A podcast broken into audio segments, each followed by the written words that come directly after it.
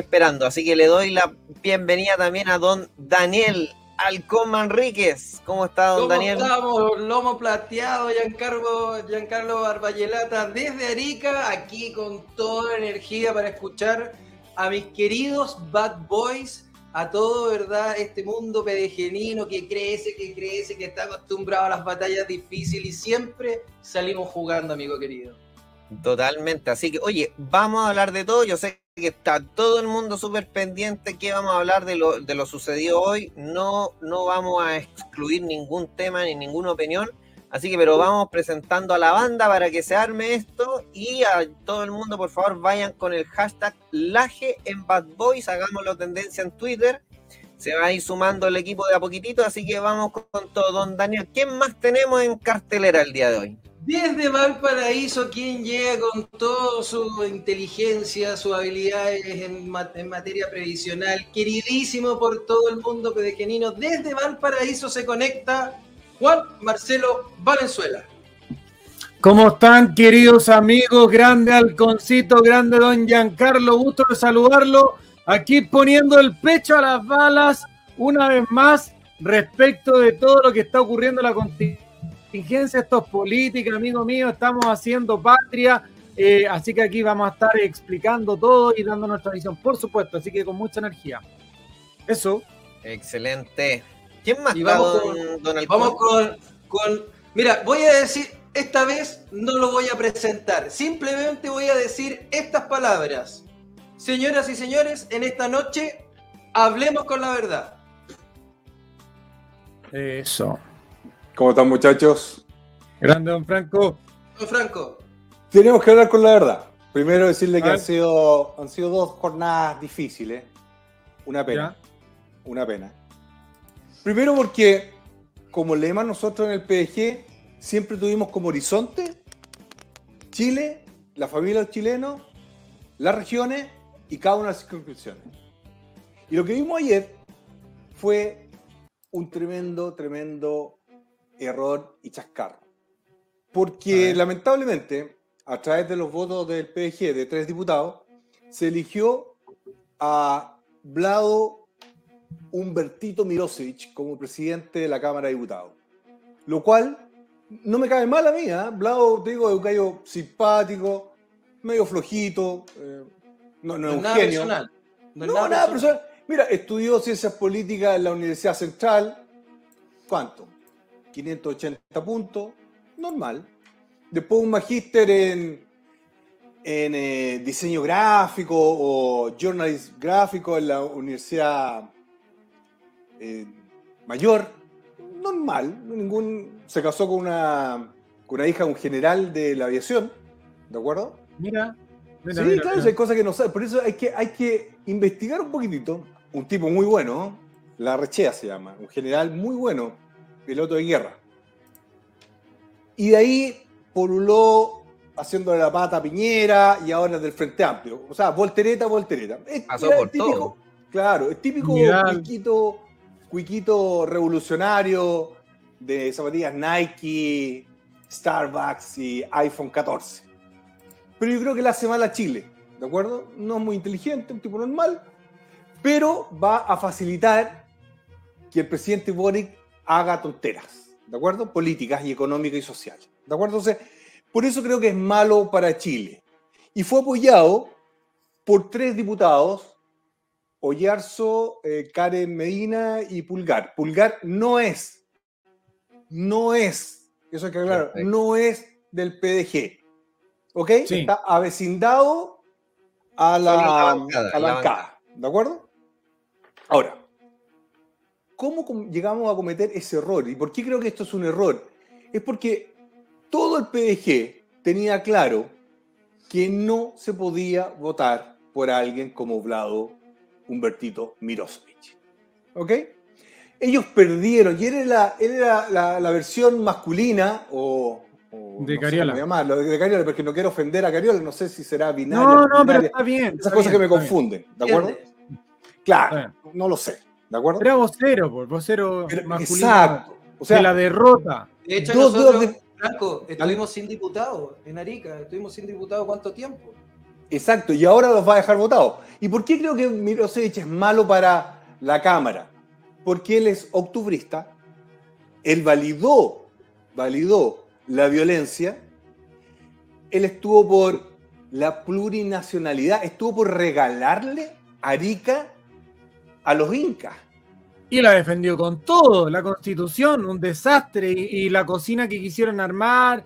Después, ¿te acordáis cuando se juntaron y dijeron, ya, bueno, ya vamos a arreglar dos o tres carachas, pero no servía Claro. para nada? Y defendía con todo. Entonces es un, Perdió tipo, rotundamente. es un tipo que le hace mal a Chile, muy mal a Arica, muy mal a Arica, y creo que fue un tremendo error de eh, Ollarse, Medina y Pulgar. ¿De acuerdo? Tremendo error. Ahora, pero ¿cómo llegamos a esa situación? Sí. Básicamente por egos. A Primero hay que a ver. decirle, primero hay A que ver, decirle a los diputados del PDG que estamos todos enojados con todos, ¿de acuerdo? Con ellos. Porque es un honor ser diputado de la nación. Y Mm. más aún, ser diputado de la gente. Ellos no están ahí representando al dueño de un partido político, que no soy yo, no es, no es Barbayelata, ni usted Alcohol, ni nadie. Ellos salieron por el poder de la gente. Pero ellos se dedicaron a luchar por sus egos. Algunos, en un transcurso de 24 horas, pasaron de ser estrellas a estrellados. Claro. Y a algunos se los dije. Por favor, antes, antes. Y yo, yo no hablo con ellos para, para no tener problemas. Sí, sí, sí, sí. Es obvio las cosas, pero yo les dije, están cometiendo errores. Eran nueve diputados, don Giancarlo, y no fueron capaces de ponerse de acuerdo. Claro. Porque el ego no cabía en esa mesa. Y, y- y hay algo que es súper interesante de entender, que eh, este juego de la cocina, de la política, de los arreglos, de, de- de negociar, no- eh, es una cancha que no es nuestra. Eh, vamos a perder siempre porque Claro. ellos llevan 50 años en eso. Entonces tú llegas principiante, tenga gatusan, ten grupen, te dicen ven para acá, caíste en el juego de ellos. Y nosotros teníamos, mira, alguien por ahí me dijo, ¿saben qué? Le, al PDG le faltó un congreso ideológico para que tengan clara su directriz. Y yo me pongo a pensar, nuestra doctrina es la gente, al que algunos va a decir populista, pero la gente es muy, y, y afortunadamente hemos tenido puras encuestas donde 91, 95, 96, ¿cómo alineas a 50 mil personas? Hemos tenido más de 40 mil votos, 35 mil votos, no las podía alinear, no es una orden tuya, no es una orden mía, la gente escucha, averigua, se informa y decide. Entonces, ese es tu lineamiento ideológico. Ir con la gente, si tú vas con la gente, probablemente va a cometer errores. Yo lo subí en mis redes sociales. Juntos no nos pueden detener. Separados nos están haciendo pebre. Mira, Sí, déjame agregar una cosa de Franco, porque quiero, quiero que, que lo poner sobre la mesa para que hagáis el análisis final y después que lo que aporte eh, al concito. ¿Sabes lo que pasa? Que siento que eh, los diputados, con todo el cariño que uno pueda tener a nivel personal, pero aquí esto es política y hay que tener los pantalones largos y aceptar que si tomaste una, una decisión tienes que aceptar las consecuencias. Y las consecuencias son que Bad Boy habla y habla claro. Eh, ¿Sabes lo que pasa? Nosotros, Franco, y tú lo sabes, nosotros tenemos harta experiencia en comunicación, comunicación política, hemos pasado por varios diputados, senadores, y uno, una de las principales críticas que uno sabe y conoce es que dentro del Congreso están absolutamente perdidos en una burbuja. Es como cuando tú decís que esos, estos perritos empiezan a oler entre ellos a la colita y dicen, oye, no, que estáis sabroso. Aquí pasa lo mismo. Ellos hicieron un canal para ellos que solo ven ellos. Eh, tienen contacto con eh, periodistas que solo lo entrevistan a ellos y lo terminan viendo probablemente su jefe de bancada, su jefe de gabinete y nadie más y sus familiares. El resto de la gente anda en otra. Y eso es lo exitoso del partido de la gente, que nosotros logramos generar un partido, ojo, mira, mira Franco, para dónde te quiero llevar, con épica, con redes sociales, con programas, con entregando conocimiento donde la gente espera saber qué opina el partido. Ahora, ¿en qué error creo que cayeron los diputados? Como ellos se desconectaron del partido, se desconectaron de esta épica que les permitió, y si esto lo digo con todo el cariño, con todo el respeto, que les permitió salir elegidos. Si amigos míos, el, el, nombre individual de ustedes, ¿dónde sonaba antes de que ustedes aparecieran en la lista del PDG? En ningún lado. Entonces, fue el nombre, fue la gesta, fue el paraguas de Franco Parisi, fue el trabajo comunicacional de el partido de la gente lista B que arrastró al primero. Punto. Si se están comprando otro cuento, no lo es. No lo es. Mira. Es la gente, es la gente y no la cocina de un congreso, una burbuja que es solo de ustedes. No se pierdan. Mira, que, mira, siempre uno tiene que sacar lecciones. Aquí claramente un tremendo error. Esto puede haber quedado en la interna. Claro. Pero la votación de estos tres diputados perjudican al país y mucho. ¿De acuerdo? Yo creo que tienen que haber sanciones. Eh, es lógico. Es ineludible. ¿De acuerdo? Ahora, sí, sí. no hicieron nada, nada que rompa alguna ley o algún, alguna norma de partidos políticos o del partido político. O, partido... que no hayan hecho los políticos toda la vida. No, no, no hay, no hay. ¿Por qué? Para decirle claro, algunos que están medio confundidos. La decisión de voto es individual de cada diputado y no puede, no puede haber orden de partido. Ajá. ¿Ok?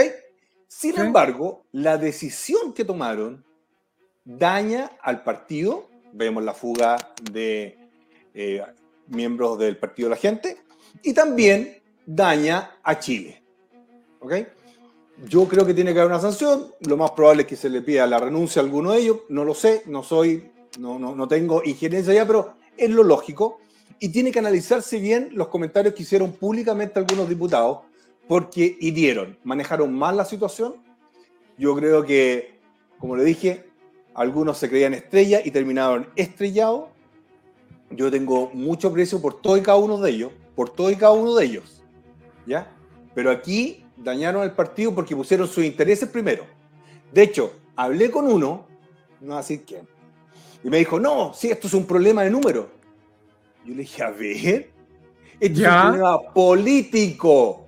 Si fuera un problema de número, la Casa de la Ópera de Sydney no se habría construido.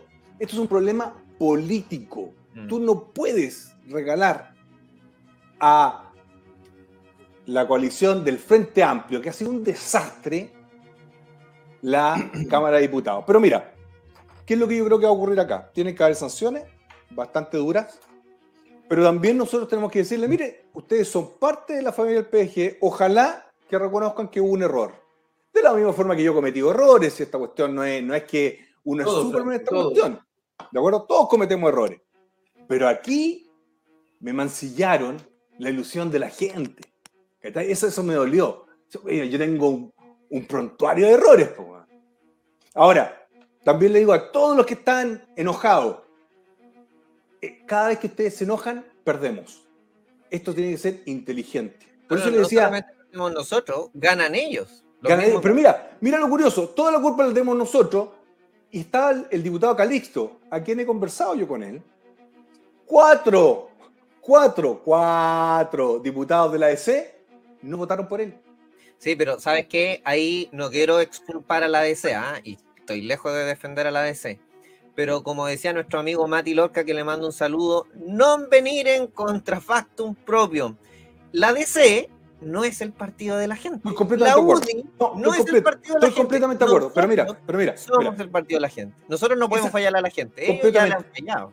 completamente de acuerdo. Y ahora la prensa está feliz. Exante acaba de sacar un artículo Sí. matándonos de nuevo. No sé Sí. cuántas veces me ha matado Exante a mí. ¿De acuerdo? Yo, yo, yo que ya, ya, ya no sé Oye, pero te tiene una marca personal, ¿ah? Es como en algún momento la tercera lo intentó con este cabrito que era un obsesivo, el, el ex ante también. pues. Cárdenas, de hecho, Cárdenas. oye, pero sí, Cárdenas. Cárdenas. Con eh, los 10, 10, 12 trending topics en Twitter te- teníamos 6 o 7. O sea, el PDG evidentemente es tema de conversación. De aquí Oye, estamos lo, lo- respondiendo, lo estamos interesante, haciendo lo interesante es que eh, me llega, por favor, dame una entrevista. No les voy a dar entrevista. No me interesa. Pero no, No. me interesa. Pero sí le Yo quiero hacer un punto. eh, Déjate, déjate sí. terminar con esto. Sí.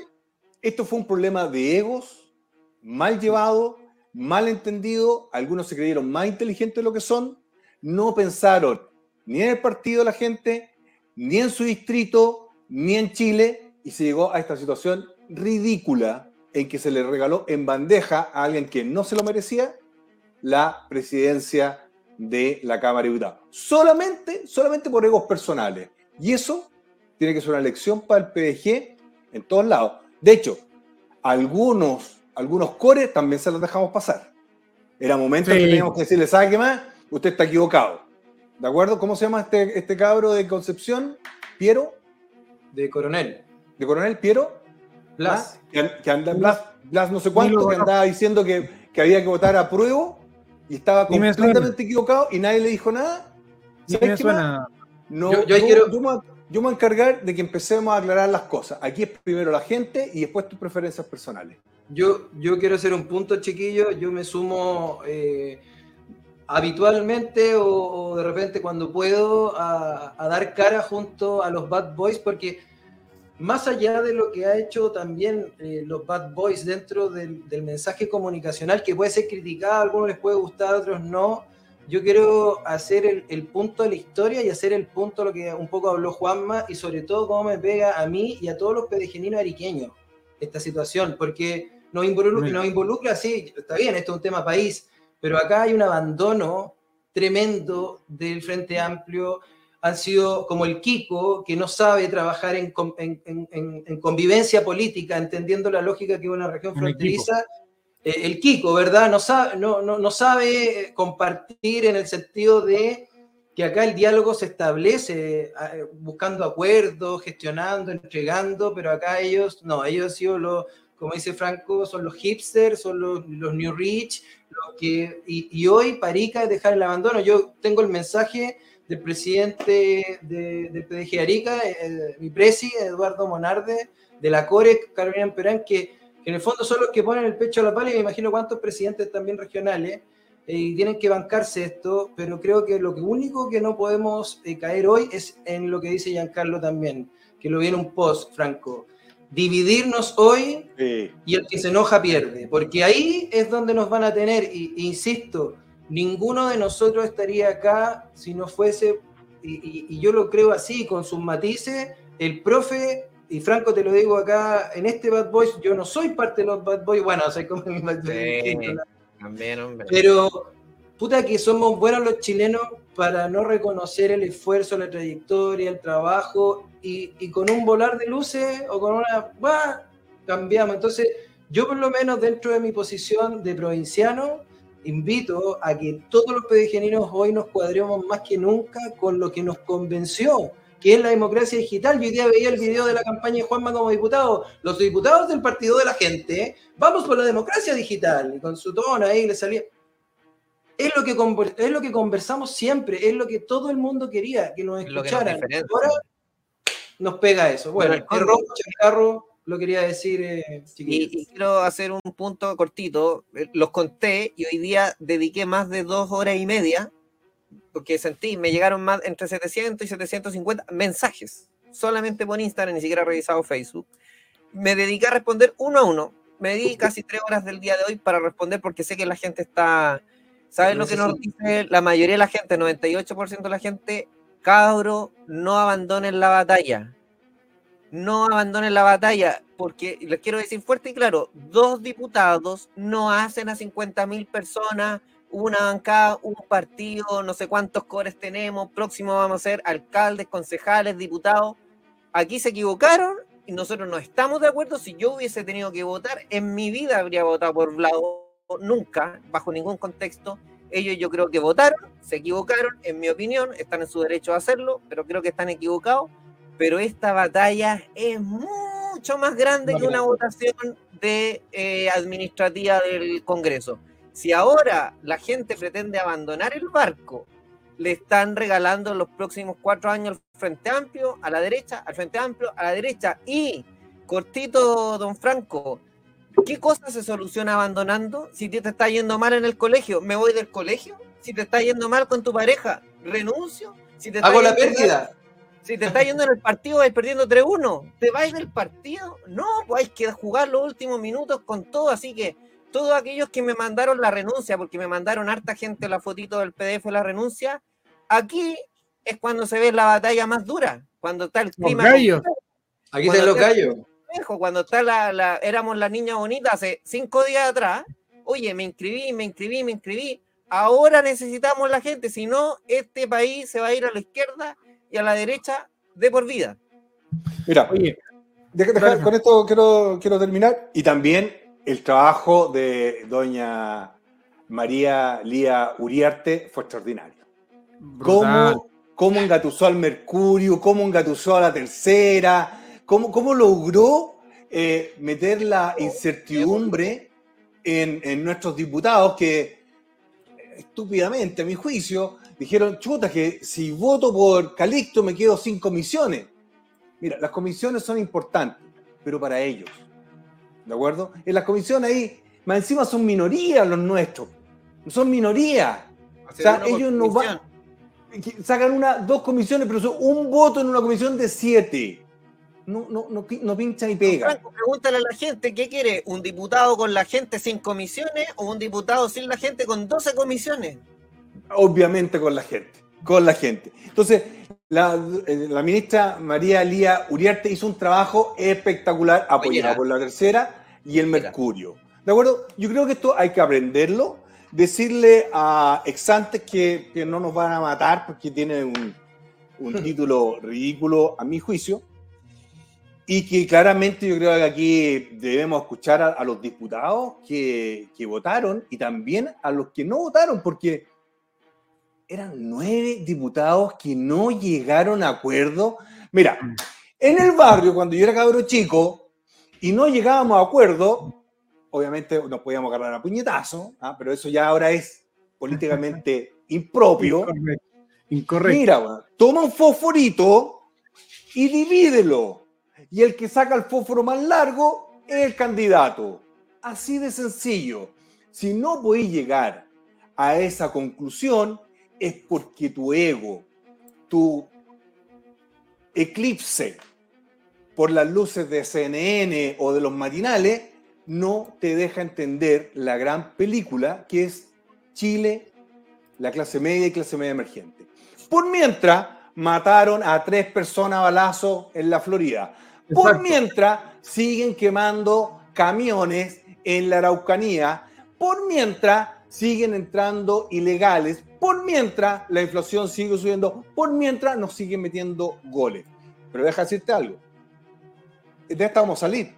Pero ahora vamos a monitorear los votos para la reforma tributaria y la reforma de pensiones. Si Eso. alguno de nuestros diputados o los que queden creen que saben más de pensiones que Juanma, yo creo que están equivocados. Si alguno de nuestros diputados creen que saben más de reforma tributaria que Giancarlo, que Alcono, que Parisi, creo que están equivocados. ¿De acuerdo? Entonces, aquí ha habido un fenómeno de egos que le está haciendo mal al PDG. ¿Y sabéis lo más, lo más, lo más terrible? Que las familias de nuestros diputados la pasaron mal. Todos perdieron. Todos perdieron. Todos Todos- perdieron. Te as- te aseguro que andaban súper choros el día anterior. Ah, oh, ya me lo voy a cagar a este. Ah, yo voy a ser presidente. Yo voy a nombrar a este. Lo- Y ahora, Ahora, au, au, au, au, au, como perrito corriendo. ¿Por qué? Porque no fueron capaces de llegar a un acuerdo. Oye, Don Franco, ¿y por último, vale, por último, el cachipún. Por último, el qué cachipún. vale, usted que sabe más, qué vale un, un voto en la Cámara de Diputados? ¿Qué vale? Tendiente a cero. En eso quedaron. a cero. Si la bancada se divide en tres, son tres bancadas de dos, que no son ni bancadas, no existen. Perdieron todo, teoría de juegos. ¿Cómo hacer que cuatro grupos pierdan paralelo? Perdió la directiva, que le están atacando a la directiva. La directiva no toma las decisiones de las bancadas, no mezclen peras con manzanas. Perdimos nosotros, mucha gente está criticándonos a nosotros. Perdieron ellos. ¿Quién ganó? Boris y Vlado. Mira el Exacto. juego que hicieron. Esto, esto, oye, Ah, esta dice, y Dos otro, comisiones, comisión de cumpleaños y comisión no, de... da lo actividad. mismo, no- no es relevante, ni siquiera hablemos de la comisión, no es relevante para que vean que el, el- el- el- la canada que le pusieron cayeron como vos. El punto es, Giancarlo, que hay que dejar claro que este tema, este juego de egos, eh, donde no entraban en la mesa, como dice Franco, no va a tener rédito tampoco dentro del partido de la gente. Si hay algo que sabemos hacer nosotros, si hay algo que sabemos hacer, y en lo que creo que nos manejamos, es levantar épica y conectar con la gente. Acá están los 50 mil personas. La directiva tiene el apoyo de nosotros, así que el que esté mirando a largo plazo, no, es que yo quiero levantar una directiva, por ningún motivo, por ningún motivo. El PDG lo vamos a solidificar, aprendemos los errores y vamos a estar monitoreando cómo vota cada uno. Así que tuvi- tuvieron una oportunidad, ya está perdida. Así que para que Sí, quede clarito. Oye, y además esto obviamente no lo queríamos, es un error, retrocedemos, es un paso atrás, no estoy negando ninguna realidad, pero que no me venga a decir eso la DC, po. que no me lo venga a decir la. La. RN, la RN. Votó por el salde hace cuatro meses atrás. ¿De qué estamos hablando? Que no nos vengan a rajar vestiduras O que salga, el oye, Partido Comunista. no, o que salga ahí de- el, el ex pro o el PRI. Eh, mira, Oye, a mí oye, me oye, duele por la RN. Mira, A mí me duele por la gente porque la gente tenía confianza en un grupo de personas que nosotros levantamos y nos defraudaron, sí, pero no la UDI venga a dar a darnos cátedra a nosotros, por favor, menos Partido Comunista, Frente Amplio, por favor. Don, don Halcón, tenemos video. Tenemos video, oye, yo simplemente también sumar que, eh, puta que estoy dolido yo acá en Arica, pero bueno, yo sé que pega para todos lados, pero, pero es una gran pena.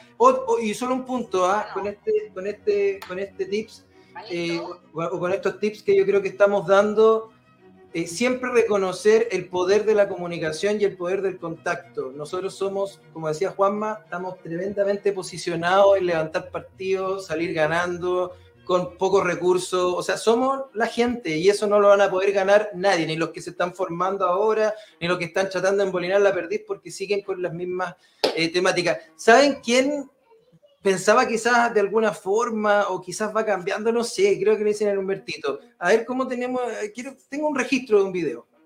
A ver, somos la Corea del Norte del capitalismo. Me parece que, y eso es lo raro de por qué un liberal está pidiendo más impuestos y está pidiendo más Estado. Porque somos la Corea del Norte del capitalismo, porque verdaderamente lo que hay en Chile es una negociocracia. No es una democracia que gobierna el mercado o los negocios, es al revés. Y me parece que hay que hacer una distinción. Yo soy pro mercado, pero no soy pro empresas. Soy pro mercado porque creo un, un mercado competitivo, transparente, pero no soy pro empresa a todo evento. what? ¿Qué, qué, qué nivel de filosofía esa económica, Franco? Varios lados, Eh. lado 2012. es Boric, po.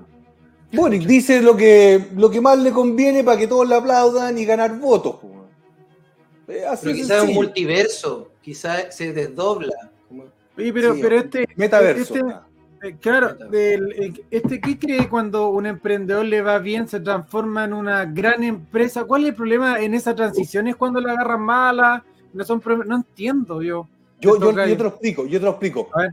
Mira, son cuiquitos, ya lo he explicado 20 veces, lo voy a explicar 21. Son cuiquitos mal enseñados. En el colegio le regalaban las notas porque si no llegaba la mamita a tratar a la profesora. Y en la universidad, este cabrón, como te dije, fue en la Universidad Central, una universidad normal, de la media para abajo, no estoy ofendiendo a nadie, pero en el ranking está la media para abajo. Después un magíster en la mayor, de la media para abajo. En que estaba hacinado en los centros estudiantes. Y por lo tanto le regala las notas también. Si mira, Chile está cometiendo los mismos errores. Por lo menos somos consistentes. Ahora, te van a ve- vender los, los mismos cuentos de siempre. Los mismos cuentos de siempre. Lamentablemente, esto va a darle más aire a las tonteras que está llevando adelante el gobierno de Boric. ¿De acuerdo? Como andar en bicicleta, parece que ya se le olvidó la bicicleta. ¿De acuerdo? Entonces, eso es el tipo de cosas que yo digo. Esa es la técnica Kim Jong-un, Maduro, puros Sí. referentes de la democracia. Sí. Así que mira, ahora que digan que mi liderazgo acá, liderazgo allá, yo no soy inspector de colegio, nunca he tenido esa, esa- ese problema. Y el PDG no es un regimiento. No es un regimiento, aquí cada uno tiene que responder porque tiene que responder. Digital. Franco, tenemos democracia digital. Exacto. ¿Hasta cuándo vamos a andar con el látigo? Es que si no, yo no te financio tu campaña. Yo creo, o sea, lo personal, que gran parte de estos diputados pusieron en tela de juicio su reelección. Eso. Eso. Sigan cometiendo errores, debut y despedida. Debut y despedida. La gente lo está mirando porque son referentes. ¿De acuerdo? Lo mismo que Messi. ¿De acuerdo? La diferencia entre Messi y, otro jugador que tú queráis que sea, un poquito más, más de charachero, digámoslo con términos antiguos, no le van a dar después la pasada. Ese es el problema. Y yo quiero que co- construyamos un, un PDG sólido con mucho liderazgo. Nadie puede decirte que yo ando pauteando a la gente, no me interesa. Si yo creo en la libertad, creo, creo en la democracia, por eso creo en la democracia digital. Y si no te podéis poner de acuerdo, nueve gallos que están con un sueldo espectacular. Que están en el mismo piso. En el- mira, están con un sueldo espectacular, con estadía pagada espectacular, con gasto de traslación espectacular. Brutal. Nunca en, su, nunca en su vida habían estado tan bien, salvo el doctor, los dos doctores que tenemos. Y no te podéis poner de acuerdo por último al cachipún. Eso, eso ya radica en una pobreza de visión y que no la que tienen que retomarla. Claramente están eclipsados por los matinales y que es una pena. Una pena. Esto es una realmente Oye. una lección que nos va a salir barata, nos puede haber salido mucho más cara. Totalmente. Oye, y hablando de batallas, porque las batallas, hoy día el PDG perdió una batalla, lo asumimos, hoy día derrotado, ayer Fecha las balas.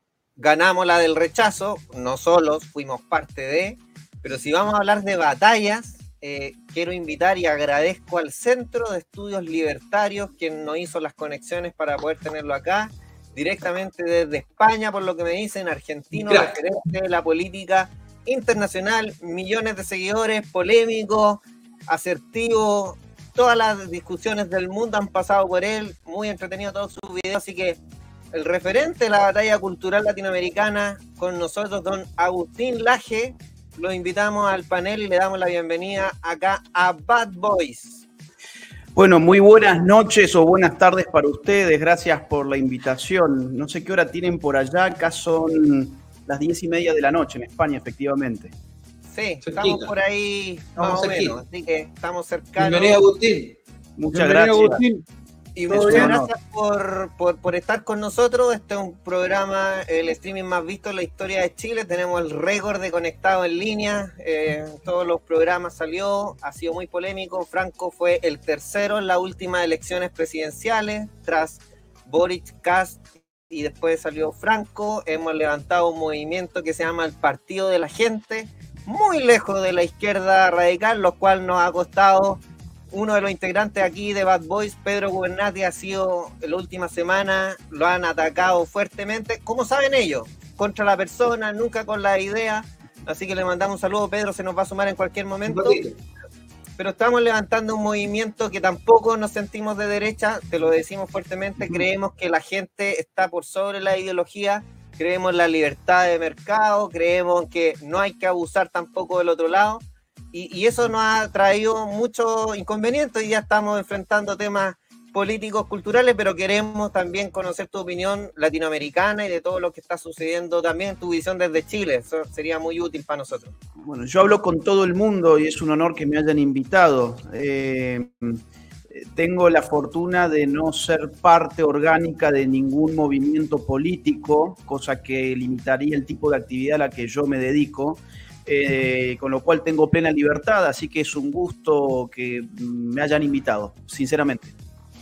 Agustín, yo quiero partir preguntándote, mira, nosotros estamos en mitad de una discusión bastante importante, que es una reforma a las pensiones o jubilaciones en Chile, donde se va a aumentar de un 10,5 a en un 6%. Y ese 6%, el presidente Boric, al cual yo no simpatizo ni intelectual ni, ni por humor con él, quiere que ese 6% vaya a un fondo común y se distribuya nocionalmente en distintas cuentas. Pero él ocupar ese 6%. ¿Qué le puedes decir tú de una perspectiva de un tipo afuera? ¿Qué va a pasar con ese 6% con la decisión de imponerse o estar en blanco y negro con las personas?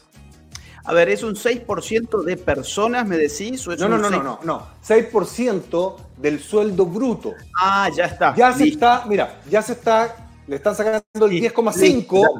y ahora un 6% más. Y este 6% se va a ir a una bolsa del gobierno que nocionalmente, nocionalmente se va a repartir para el futuro, pero esa plata se va a gastar generacionalmente hoy.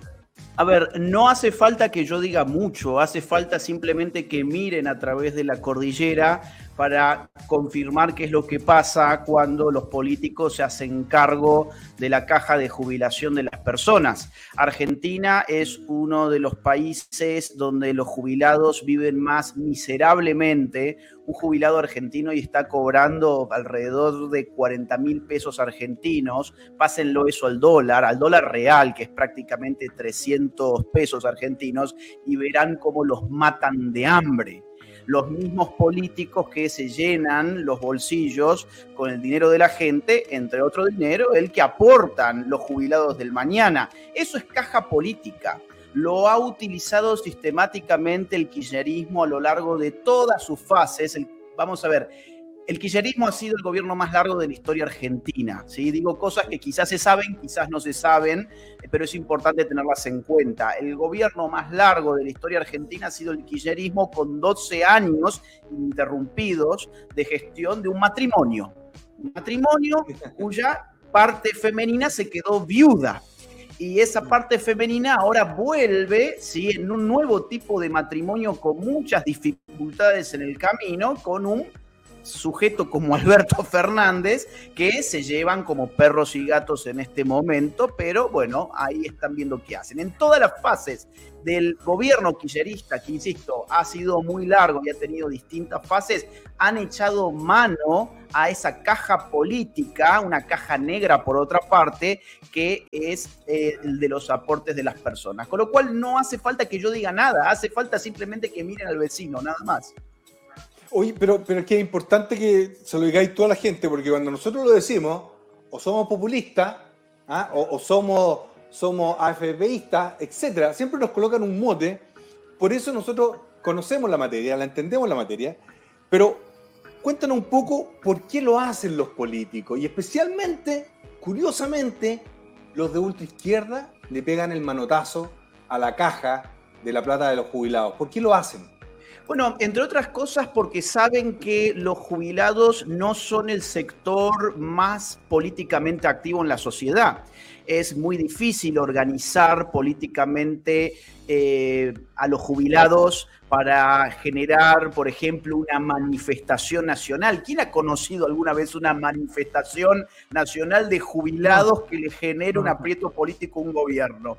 Es muy difícil organizar a jubilados en, digamos, grupos políticos que realmente puedan generar cambios. Por otra parte, los jubilados, en el caso de Argentina, donde el voto es obligatorio, tengo entendido que en Chile no es así, sin embargo, a los jubilados ya se los dispensa de tener que ejercer el voto, con lo cual cuando Mm. uno mide a ver qué grado de participación tiene esa gente a esa edad en las elecciones, eh, es muy baja.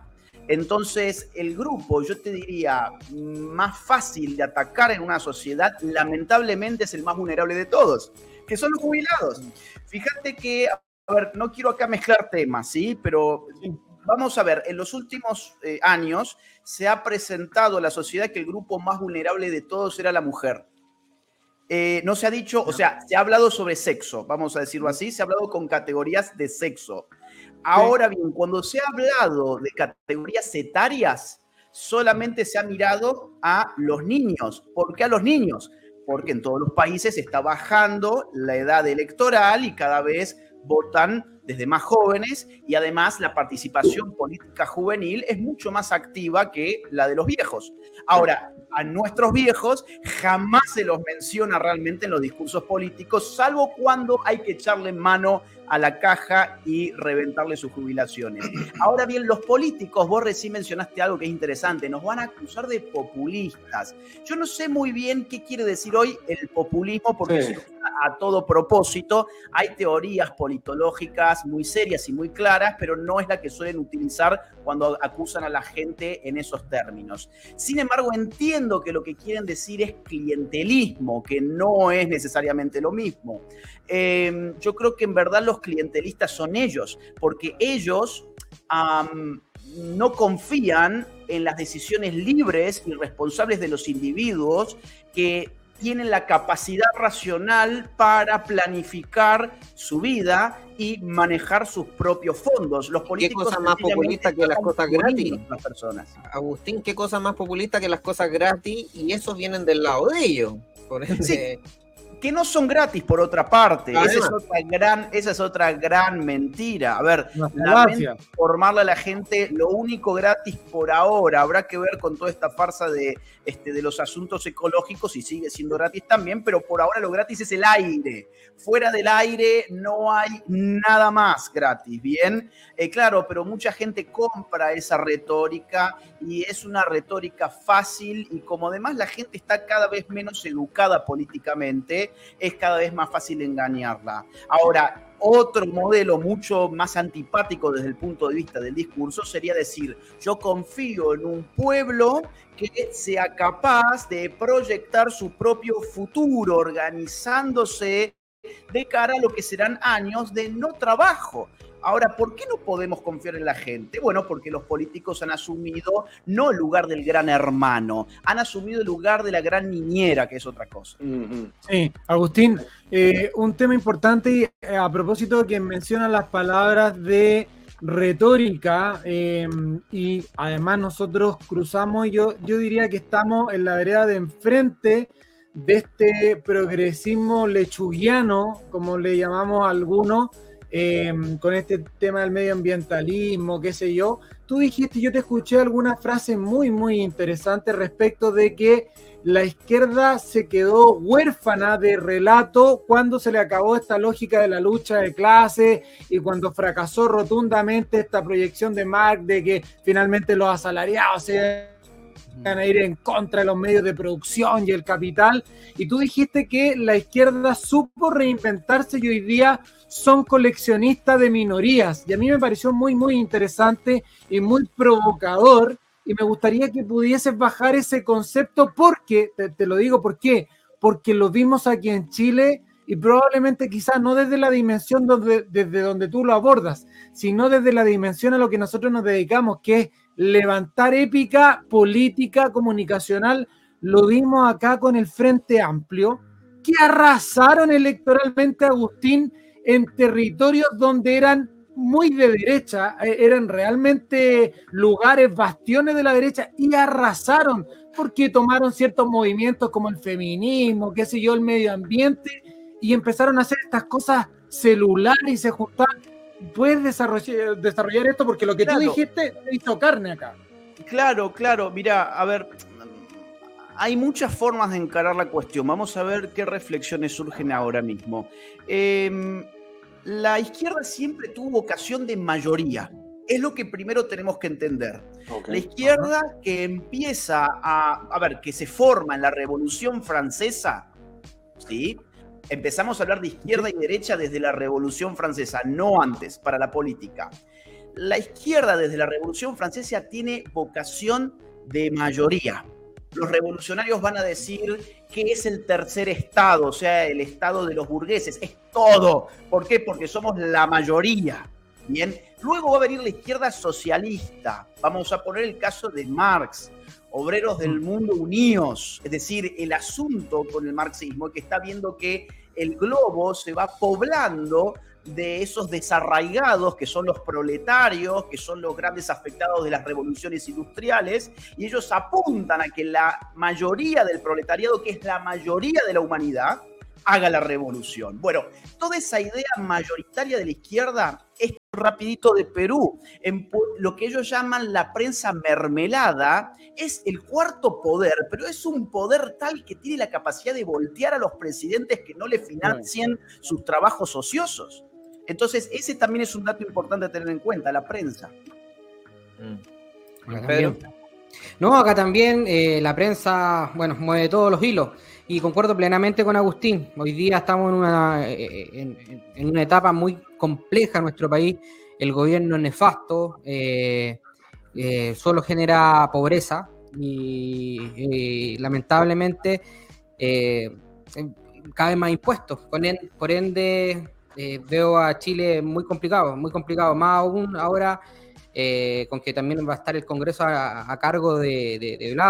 Eh, estoy totalmente en contra de, aquello y, creo que hoy día dimos tres pasos más atrás o diez pasos más atrás. Creo que Chile en tres años no creo que aguante este gobierno. Es nefasto. Y lo decimos toda la semana, Agustín. Y la gente piensa lo mismo. Y las encuestas también. ¿Cómo lo ves, Agustín, tú, la, la llegada de Blado a la presidencia? ¿Perdón? Del- ¿Cómo, ¿Cómo ves tú la llegada de Blado a la presidencia de la Cámara? Eh, Blado él es lo- Del Sí, Frente. Amplio, Sí, sí, presidente sí. de Cámara de Diputados. Bueno, a ver, para mí es un dato más. Yo no sé si es un punto de inflexión. Es lo que yo hubiese esperado si en mi país, eh, o sea, es lo que yo esperé en mi país, mejor dicho, o es lo que esperara, es lo que cualquier eh, colombiano esperara durante el gobierno actual o cualquier peruano. Es decir, para mí no es un factor de sorpresa, es lo que quiero decir. Mm. Eh, ahora, si va a aguantar o no el pueblo chileno estos tres años, eh, yo te diré que hay una diferencia sociológica entre Chile y el resto de América Latina, que es que ustedes, por lo que yo he podido conocer, he ido varias veces a Chile, no están acostumbrados a la miseria del socialismo.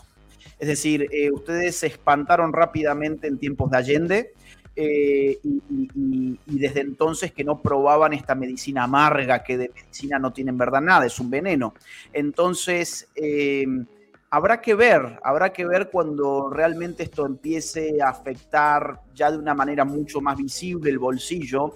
Yo no puedo decir lo mismo de Argentina. En Argentina yo ya perdí cualquier mm, de que la gente se arte, porque uno, por ejemplo, a ver, vamos a ponerlo con números, cuando ganó las elecciones Alberto Fernández, el dólar estaba en 45 pesos, Sí. hoy está cerca de 300. O sea, si vos a un argentino y se lo bajás a 250, que es altísimo respecto de los 45, el argentino dice, qué bien que estamos, qué Claro. bien que estamos, ¿no? O si la inflación en vez de tener un Claro. 100% la bajás a un 80%, el argentino dice, qué bien que estamos, ¿por qué? Porque no estamos acostumbrados a que la cosa mejore. Ahora, ustedes no están acostumbrados a que la cosa empeore.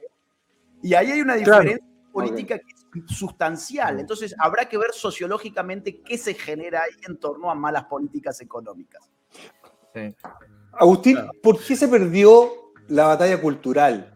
Chile se caracterizaba por ser un país de mérito, ¿de acuerdo? ¿Qué significa eso? Bueno, si estudias mucho y te sacas la mugre, vas a ser profesional y vas a escalar en la, en la pirámide social, o si haces un deporte y progresa. Pero aquí, de un tiempo a la fecha, la meritocracia en Chile ha pasado a un cuarto lugar por este apitutamiento o o los mo- famosos ñoquis que tienen ustedes. Entonces nos estamos llenando de ñoquis, amigos del amigo del amigo, con unos sueldos estratosféricos que... que mueren los sueldos. 8.200 cargos, Franco. 8.200 desde que llegó Boric subió 8.200 nuevos cargos en el gobierno. En el Partido Comunista son 2.500 y todo sobre los... Estaríamos hablando de 5.000 dólares, 4.000 dólares, de ahí para arriba. ¿Por qué, Claro. ¿por qué hemos permitido eso? ¿Por qué la, la sociedad ha callado tanto tiempo? Yo creo que se perdió la batalla cultural, entre otras cosas, porque sencillamente nunca se dio. Eh, lo que ha hecho la gente. Yo creo que no, que no se ha dado. Lo que se ha dado son argumentos generalmente económicos, muy técnicos, eh, que claro, los economistas han intentado de distintas formas bajarlos con gráficos más limpios, más eh, concretos, más bonitos, pero eh, el mensaje económico por sí mismo no bastó. Esa es la idea general. Incluso los, las consecuencias económicas de buenas políticas económicas tampoco bastó. Miremos, por ejemplo, Brasil. Yo creo que Brasil ha tenido, en términos generales, eh, una buena gestión económica con Bolsonaro. Y Bolsonaro, bueno, finalmente vamos a ver qué pasa mañana. Hay un acontecimiento que Sí. puede ser un acontecimiento mañana, pero en principio perdió. Muy bien. Eh, yo creo que se ha confiado mucho en que el número, a ver, que, que el dato mataba el relato, vamos a ponerlo así, ¿no? Esto de Sí, que el dato mata el relato, yo creo que no es cierto. El dato acompaña al relato. Y más aún, un relato puede emerger sin dato alguno. Cuando Franco debate contra Boric, se le muere de risa porque Boric no tiene ningún dato. Se le olvidaban Claro. los números. Yo, yo lo he visto, lo he difundido incluso. Eh, fue fabuloso. Gracias. Pero Boric no sabía ningún dato y a la gente no le importó. Claro. O sí le importó que Boric no conociera datos básicos de la economía chilena. No le importó. Lo que les importa es el cuento, es el relato. Y esto Mm, muestra una vez más que la cultura está más hecha de cuentos que de cuentas. Y ahí viene un punto muy importante, que es que nuestra gente, y yo, por más que ustedes me digan, yo no soy de la derecha, además, yo creo en coaliciones muy amplias, digo nuestra como si fuésemos parte de un mismo equipo, eh, nuestra gente generalmente se ha dedicado a carreras donde se hacen cuentas, no cuentos. Por Sí, ejemplo, no cuentos. ingenieros, economistas, contadores, administradores de empresas. ¿Por qué? Por una cuestión, mirá, yo te diría incluso hasta ética. Nuestra gente con una ética de la responsabilidad entiende que tiene que colocarse en el mercado laboral de tal manera que logre independencia y pueda ganar lo suficiente como para mantener a una familia sin depender del Estado. Ahora, nuestros enemigos o nuestros adversarios, pues la verdad es que no tienen esa ética. Ellos son en este sentido más platónicos, la idea del filósofo rey, ¿no? O sea, yo por saber, no me importa si mis libros no los quiere leer nadie, no me importa si mi trabajo antropológico en no sé qué rincón indígena de Chile no le interesa a nadie, a mí me lo tienen que financiar porque yo soy un genio.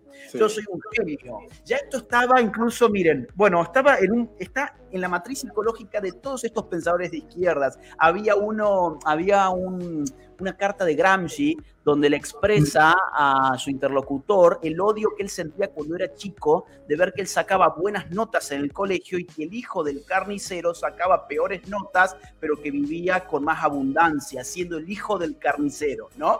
Esta, esto es de un elitismo atroz, pero es que la izquierda es elitista. Sí. Y Boric lo nombró, Agustín, hace poquito en Estados Unidos, Boric citó dentro de sus declaraciones a Gramsci. Gramsci, tranquilamente, como si estuviera citando a un premio Nobel de literatura, le da lo mismo. Es que son gramscianos y ahí viene el punto. Gramsci entiende que hay que penetrar los colegios, las universidades, los medios de comunicación y las iglesias, punto muy, muy importante hoy en día. Mira, Eh, las iglesias. Gramsci eh, entiende que hay que penetrar esto para que para manejar lo que él llamaba hegemonía, que era el dominio cultural. Muy bien. Entonces, cuando yo les digo que ellos sí se meten en carreras como filosofía, sociología, antropología, historia, ciencia política, relaciones internacionales, historia, arte, música, pues esas son las disciplinas que fijan el tono de una cultura. La cultura no se resuelve en la facultad de ingeniería, la cultura se resuelve en la facultad de comunicación social o de psicología o de filosofía. Y ahí es donde nosotros no hemos tenido No. prácticamente ninguna voz. Mm. Completamente de acuerdo. Completamente Sí. de acuerdo. Oye, quiero hacer una pregunta, Agustín. Dele, dele, dele. Mira, eh, yo veo que, bueno, hemos tenido a otros invitados también eh, de Argentina, en donde eh, le, le hago esta pregunta siempre y me gustaría que me la respondiera, o espero que no la hayan hablado antes. Y votan por lo mismo, por el comunismo, eh, etcétera, el- la gente eh, está viviendo, disculpa la expresión, en la mierda y, y- y no, no, no, no vive la, la- la fortuna de, si quiere comprarse un televisor, va, se lo compra o se lo compra en cuota, ya por último con una tarjeta. Eh, lo merman de todo. Eh, ¿Por qué siguen votando por los mismos? O sea, si ven que nosotros hoy día estamos desesperados, por la delincuencia acá en Chile está desatada, eh, la economía, el presidente no sabe de economía, el, encargado de economía, el, ministro no tenía ni idea de economía. Eh, entonces, al fin y al cabo, la gente eligió mal, en ocho meses se está dando cuenta ya con un 25% y a la baja. Te aseguro que si hablamos tres meses más vamos a tener un 19, un 20. Entonces, ¿por qué siguen votando por, por- por- por lo mismo? ¿Qué quieren? Porque no creo que ellos crean que están votando lo mismo. Ellos creen que están votando el cambio. Vos fijate que toda la retórica de estos tres presidentes de los cuales más he estado yo hablando ahora, que son el chileno, el colombiano y el peruano, y son los que más me importan por una cuestión central, que es que eran los que resistieran al socialismo del siglo XXI países, bien, estos tres presidentes se han presentado con una campaña donde se presentaban como el cambio. Como el cambio. En los tres lo vas a encontrar. En el caso de Colombia es obvio, digamos, el, eh, digamos eh, Petro en su campaña primero se indicó a Fico, que era su adversario que supuestamente iba a llegar a segunda vuelta, los indicó como el peón o el alfil de Uribe. Mentira, ni siquiera era del mismo partido político. ¿Por qué? Porque él necesitaba hacer esta dialéctica cambio-continuidad. La continuidad de Fico, mentira, venía de otro partido político. El cambio soy yo, Petro. Lo mismo se puede decir de Castillo. El asunto en la segunda vuelta peruana fue, eh, ¿qué quieren ustedes? ¿La continuidad del Fujimorismo o algo nuevo? No, queremos algo nuevo. Y en el caso chileno, fíjate qué interesante que la segunda vuelta toda la maquinaria propagandística se dedica a poner a Cast como un continuismo de quién? De Piñera. No era el mismo partido político, pero por las alianzas que hizo eh, Cast en la segunda vuelta, que es lo que, entre otras cosas, se supone que necesitaba hacer, lo pusieron como la continuidad de Piñera. Muy bien. Entonces, eh, a pesar de que Sichel era el hombre de Piñera y que quedó cuarto encima. Eh, entonces, yo creo que ellos no, no creen estar votando lo mismo. Ellos están convencidos de que están votando El un cambio. El Sí. cambio. Es la idea más vieja que se vende moderno. en la política. ¿Perdón? Que es la idea más vieja de la política y es la que todo el mundo considera más nueva, que es una paradoja pero gigantesca. Sí, es que pasa que ellos juegan con algo que es eh, eh, culturalmente interesante, que es que eh, el cambio en nuestros tiempos, en la modernidad, siempre está asociado con algo mejor. Por ejemplo, cambia iPhone. Bueno, sabemos que el iPhone 14 es mejor que el 13. Sabemos que cuando llegó el 13 era mejor que el 12. La tecnología tiene un ritmo siempre ascendente respecto del tiempo. Entonces, lo que cambia tecnológicamente suponemos que es mejor que lo anterior, lo nuevo es mejor que lo viejo. Entonces, la gente traslada esa lógica a todas las cosas en general y la traslada también a la política. Entonces, todo lo que se presenta como nuevo, lo que es novedoso, ya parte, parte con un, digamos, una ventaja enorme. Ahora, lo curioso es lo que vos estabas diciendo, Giancarlo, es que esto no es nada nuevo, ya conocemos los resultados y no Sí. los conocemos. Digamos, la- el asunto con el socialismo es que una, es, es una película tremendamente aburrida, porque ya se conoce el final de antemano. Se conoce el final de antemano, ¿por qué? Porque, digamos, ya tenemos experiencias, en algún momento eran lejanas, en algún momento eran menos lejanas con el caso cubano y ahora con el caso venezolano y ahora con el caso argentino, ustedes que están al lado, pues ya tendrían que saber cómo termina la película para sacar el DVD. Bueno, ya soy, quedé, quedé viejo, sacar, sacar ese episodio y poner otro. Agustín, te quería preguntar un poquito por nosotros, porque yo sé que tú estás dando charla en todo el mundo, te he visto en Colombia, en Centroamérica, ahora estás en España. Acá nosotros creemos, y te lo cuento con, con orgullo, creemos haber formado algo que está al medio de la izquierda y la derecha, que es un Sí. partido con una carga ideológica mucho menor, mucho más práctica. Nosotros le decimos, cada vez que le suben el impuesto, le quitan un peso de su bolsillo y se lo dan al político. Tenemos muchas coincidencias con otros grupos de derecha en ciertas áreas, en otras áreas no. Ah, eh, tú en Latinoamérica has visto otro grupo. Nosotros levantamos un millón de votos con una Sí. campaña que fue en el CERVEL, que, nuestro, que la medición que gastó 10 mil dólares. La izquierda, que vende ser del pueblo, levantó 1.500 millones de pesos, casi un millón de dólares, un poquito más de un millón de dólares. La nuestra fue con 10 mil dólares. Levantamos una clase media, levantamos a las pymes, levantamos al emprendedor y ha conectado con nosotros sin salir en ningún canal, sin salir en ningún medio. Estamos sufriendo los avatares de un partido nuevo, tenemos que ir ordenando un poco nuestros parlamentarios que no se han comportado como nosotros queríamos. La autocrítica la hicimos antes de que tú entraras, así que eso no es, no es nada nuevo. Pero ves que en Latinoamérica haya otro grupo tan grande, un partido ciudadano, no ideologizado, de clase media, pero que quiere que las cosas funcionen. Vamos a ver, yo creo que hay un punto adicional en lo que ustedes hacen, que es sus plataformas virtuales. Eh, ahí reside mucho del atractivo, no solamente en que han conectado con la clase media, que sus discursos son, son inteligibles para la mayor parte de la gente de una manera muy, muy, muy clara y muy rápida, sino que además ustedes tienen un modo de organización que es muy original eh, yo también sumaría esa variable que es importante. Y si sumo esa variable, yo te digo que no conozco eh, en la región eh, otro experimento, lo voy a llamar así, otro experimento Sí, similar. Tenemos un año, tenemos un año y somos el partido más grande de Chile, lejos. Sí, conozco cómo han venido además eh, creciendo en los últimos meses. Entiendo que es el que más ha eh, crecido de los que están en danza, digamos así. Ahora, yo te digo, no, yo no conozco otro similar en América Latina. Sí conocí uno similar en España, ¿bien? Ah, del cual es bueno tomar nota para no cometer los errores que acá ese partido cometió, que es Ciudadanos. Ciudadanos frente a la declive del Partido Popular, que se estaba pareciendo cada vez más a sus adversarios, eh, apareció Ciudadanos como una alternativa y se hizo muy popular en torno a los conflictos nacionalistas. Ustedes saben que acá eh, hay conflictos en eh, Cataluña, en el País Vasco y demás, y Ciudadanos tomó esa bandera y fue muy respaldado por gente que apoyaba tradicionalmente al PP, bien que era la centro derecha. Vamos a ponerlo allá en lo que vendría a ser el Chile Vamos hoy, ¿no? Eh, entonces hubo mucha gente que se fue a Ciudadanos, pero después Ciudadanos se mostró muy blando con otras cuestiones y empezó a diluirse, diluirse y ahí apareció como alternativa dura Vox. Yo sí conozco en la región eh, reflejos de Vox, por ejemplo, Milei, ¿bien? Eh, es un, o por ejemplo, mm, López Aliaga en Perú probablemente sea un, un reflejo más o menos adecuado, que es quien ganó la alcaldía de Lima ahora. Ahora, como el partido Ya. de ustedes, creo que es inédito, sinceramente. Agustín, Eh, eh, sí, dale, Dani.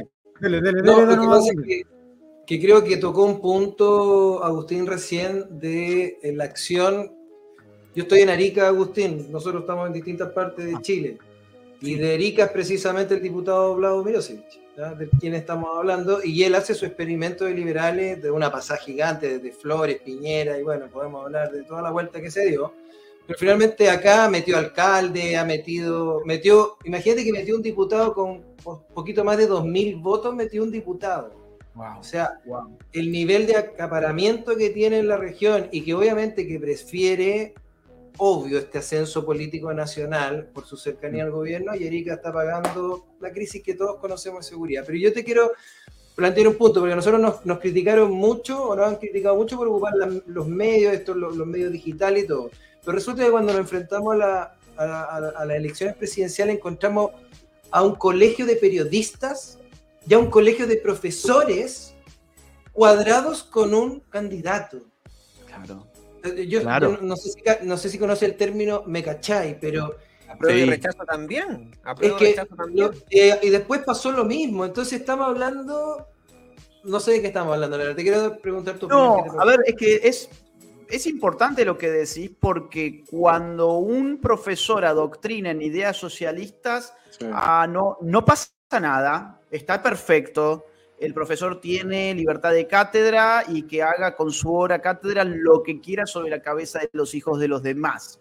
Eh, ahora, cuando un profesor, este, no sé, dice algo en contra de uno de estos gobiernos, pierde su trabajo. Más aún, hay hoy profesores que están perdiendo el trabajo por criticar al feminismo, por no hablar, por ejemplo, con pronombres de género. Bien, tengo amigos en México que han perdido sus cátedras después de más de 10 años de dar clases en importantes universidades como la de Aguascalientes, por ejemplo, que perdieron su trabajo por una publicación de Facebook criticando una marcha feminista. Esto no se puede hacer ni siquiera en tus redes sociales. Ahora, si vos desde el colegio te vas a dedicar a adoctrinar a los chicos en las ideas de moda hegemónicas, pues ahí adelante. Podés hacer lo que quieras. Claro. Cuidado los padres de familia que están mirando esto ahora. Chequen lo que pasa en el colegio de sus hijos. No vaya a ser que el día de mañana, y falta muy poco para el día de mañana, te venga después este, un militante con la bandera comunista. ¿eh? O sea, cuidado con lo que pasa en los colegios. ¿Sabes lo que pasa? Que, que- disculpa, que por lo menos acá, yo vivo en Estados Unidos, en Alabama, los padres somos parte de la toma de decisiones. En un colegio hubo un desfile drag para niños. Se levantaron todos los padres y tuvieron que cambiar al profesor, al, al, al principal, de inmediato. ¿De acuerdo? Porque aquí es como que quieren siempre estar corriendo la frontera de, de lo que uno está acostumbrado. No estoy diciendo que sea bueno o malo, pero de lo uno está acostumbrado. En Latinoamérica, el correr la, la- la barrera es un deporte de los sectores extremos, especialmente de izquierda. ¿A qué me refiero? En Argentina no hay respeto con la policía, por distintas razones. Mi, mi mujer es argentina y, y cuando nosotros andábamos en auto allá y había un- una luz roja, nosotros miramos y pasábamos y los policías nos tenían que saludar nomás.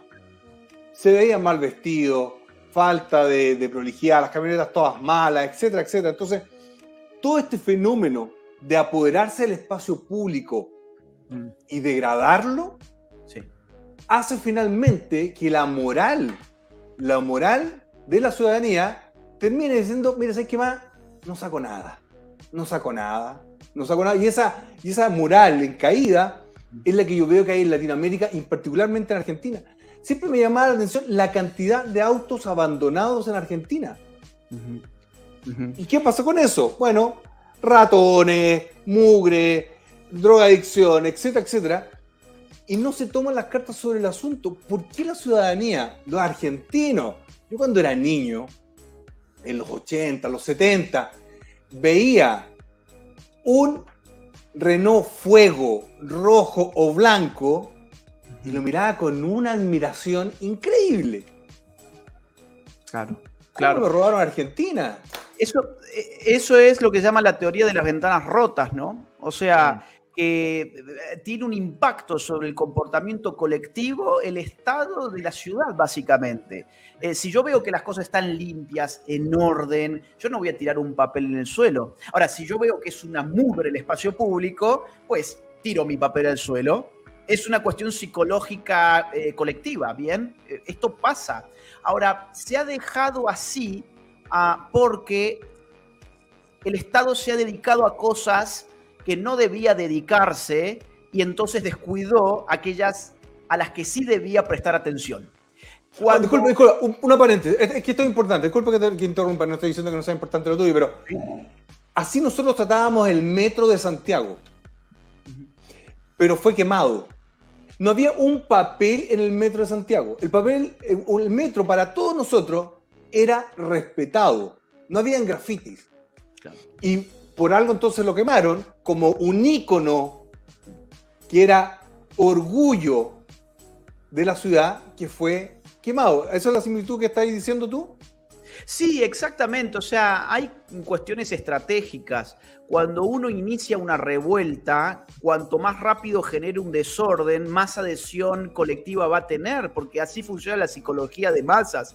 Esto se, se- se sabe ya desde principios del siglo XX. O sea, estas cosas las encontramos en Freud, en Le Bon y en muchos otros psicólogos que han atendido a cómo las masas generan un comportamiento del individuo que no se genera por sí solo aisladamente. Entonces, si vos ves mucha gente arrojando piedras y no tenés limitaciones morales muy claras, pues es probable que agarres también tu piedra y te rompas un vidrio, ¿bien? Ahora, yo apuntaba también a otro asunto, que es que más allá de ese episodio, el episodio donde hay una revuelta que está calculada, que está organizada, a mi juicio, lo de Santiago no fue espontáneo, uno puede ver puede ver además una cuestión que es sumamente interesante, que es la rapidez con la que las estaciones de metro se van mm, viniendo abajo, se van tomando, se van destruyendo. Esa rapidez obedece a una planificación, ¿bien? Esto yo estoy seguro eh, no tengo acá ahora los datos del tiempo, yo lo supe analizar en su momento, debería buscar después los archivos, pero esto lo puede hacer cualquier persona y darse cuenta que no hay manera que el contagio haya sido tan instantáneo. Yo creo que esto fue deliberadamente planificado.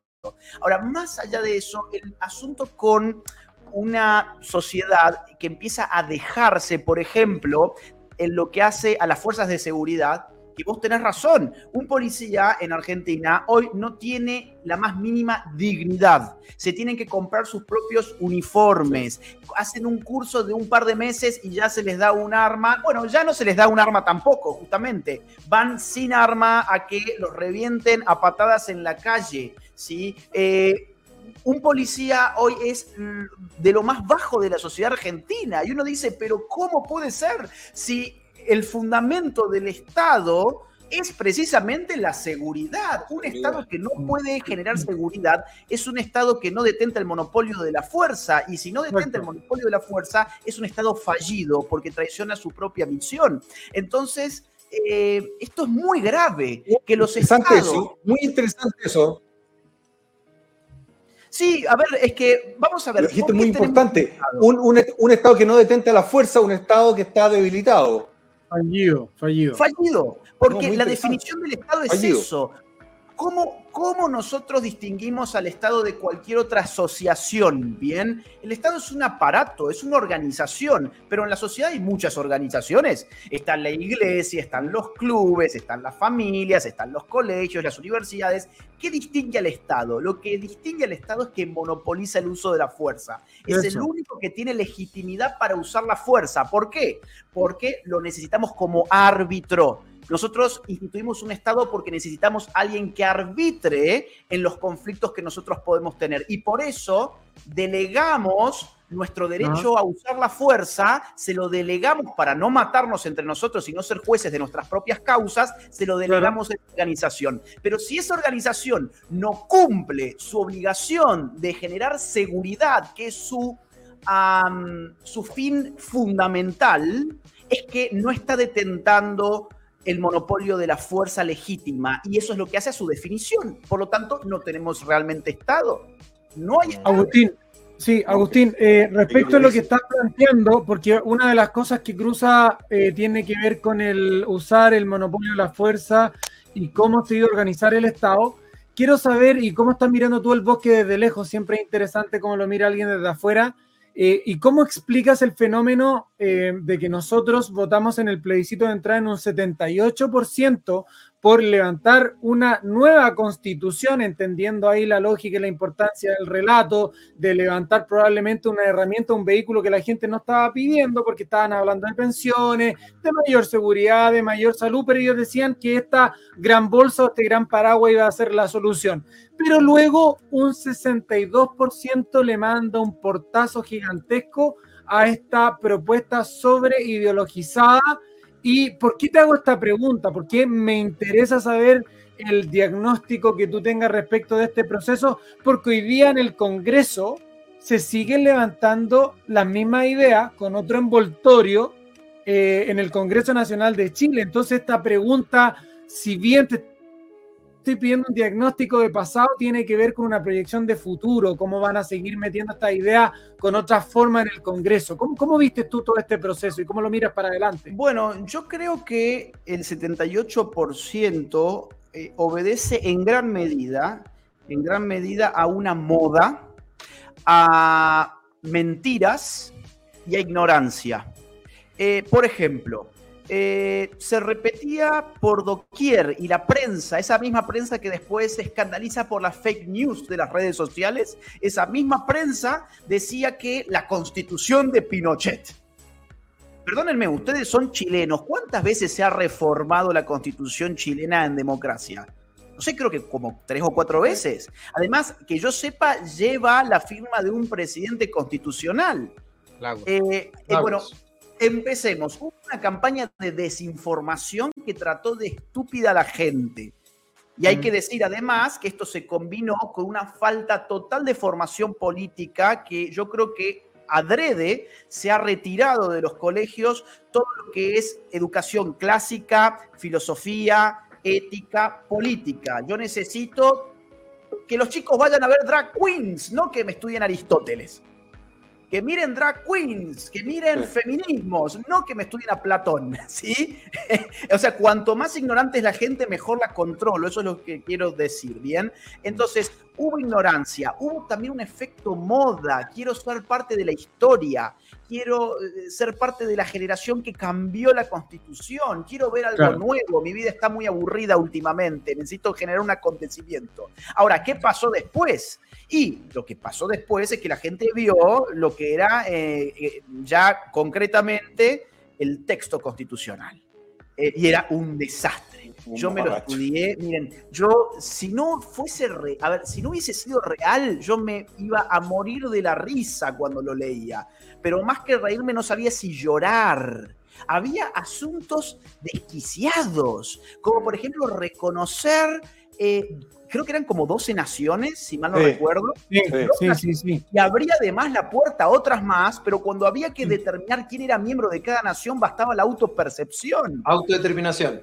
La autodeterminación, pero era eh, derechos a la naturaleza. ¿Cuáles derechos? ¿Y qué naturaleza? La naturaleza es muy amplia. Por ejemplo, le vamos a dar derecho a una hormiga. No sé, no estaba nada claro, nada ahí. Había contradicciones Los en. sistemas de justicia. Si tú eres, si tú hacías un delito en la novena región, Sí, si eras claro. mapuche, tenías una pena, si no eras mapuche, tenías otra pena. Imagínate Exacto. eso llevado a tribunales. Es que ahí rompes, insisto, rompes la idea de que el Estado necesita el monopolio de la fuerza, una única jurisdicción, una única Mm. ley para todos igual. ¿Por qué? Porque pones a chocar dos sistemas, no tiene sentido. Además, eh, había otra cosa que me, que me, que me... Ah, uno de los últimos artículos era, se va a poder hacer un referéndum de todo. Todo lo que ustedes quieran se va a poder hacer un referéndum, una consulta popular, menos los impuestos. Eso Claro. no Claro. me lo vayan No, me vayan a tocar. Es la bolsa, es la bolsa. Mirá, es que parecía un meme. Perdón, ese texto constitucional era un meme de no haber sido real. Eso era para llorar. Entonces la gente eh, se dio cuenta. ¿Por qué? Porque yo creo que los que se oponían a la constitución, al nuevo texto, hicieron un buen trabajo de educación popular. Se explicó los, aparte eran muchísimos, una de las constituciones más, creo que es la más larga que yo he leído en mi vida, por, por lo menos. Entonces, se explicó, se explicó las consecuencias, qué se quería decir, las incompatibilidades entre distintos artículos. Yo creo que eso ilustró a mucha gente, mucha gente. Y la gente es buena. Lo que pasa es que para la política no basta con ser bueno, necesitas además tener alguna formación y alguna idea de lo que vas a votar, porque si no puedes ser muy bueno pero muy tonto también. Entonces, ¿a qué, ¿a qué viene ahora la cosa que es el núcleo de la pregunta? Yo creo que estos tipos van a intentar hacer una constitución menos memeable, menos payasesca, menos ridícula, pero con los mismos principios. Yo no creo que estos tipos se, se rindan, porque si hay algo que hay que reconocerle a la izquierda, es que estos tipos no se rinden nunca. Nosotros perdemos y ya estamos llorando, y decimos, ¿para qué me metí en esto? ¿Por qué Sí. estoy haciendo estas cosas? Yo que podría estar viviendo mi vida más tranquilamente. Ahora, Agustín, Agustín, cortito, hazle un llamado. Mucha gente del PDG hoy día está desilusionada porque estamos viviendo, perdimos un partido ayer y mucha gente dice, me salgo del partido. Le están dejando el partido listo. Contale eso a López Obrador, ya que estamos hablando de países de la región también. López Obrador es el presidente actual Sí, de México, México. ¿bien? Ustedes no saben la cantidad de veces que ese señor ha intentado en las elecciones. Acá Ha tenemos intentado- uno que se llama Marco Enrique, que ha ido cuatro Bueno. veces. Eh, eh, ¿Es de izquierdas o qué? Obvio. Sí, Vive, vive del gobierno, Juan. Y sigue, y sigue, y sigue, y va a seguir, y algo va a llegar. Eso es lo que 400 quiero millones se gana por, por cada cosa.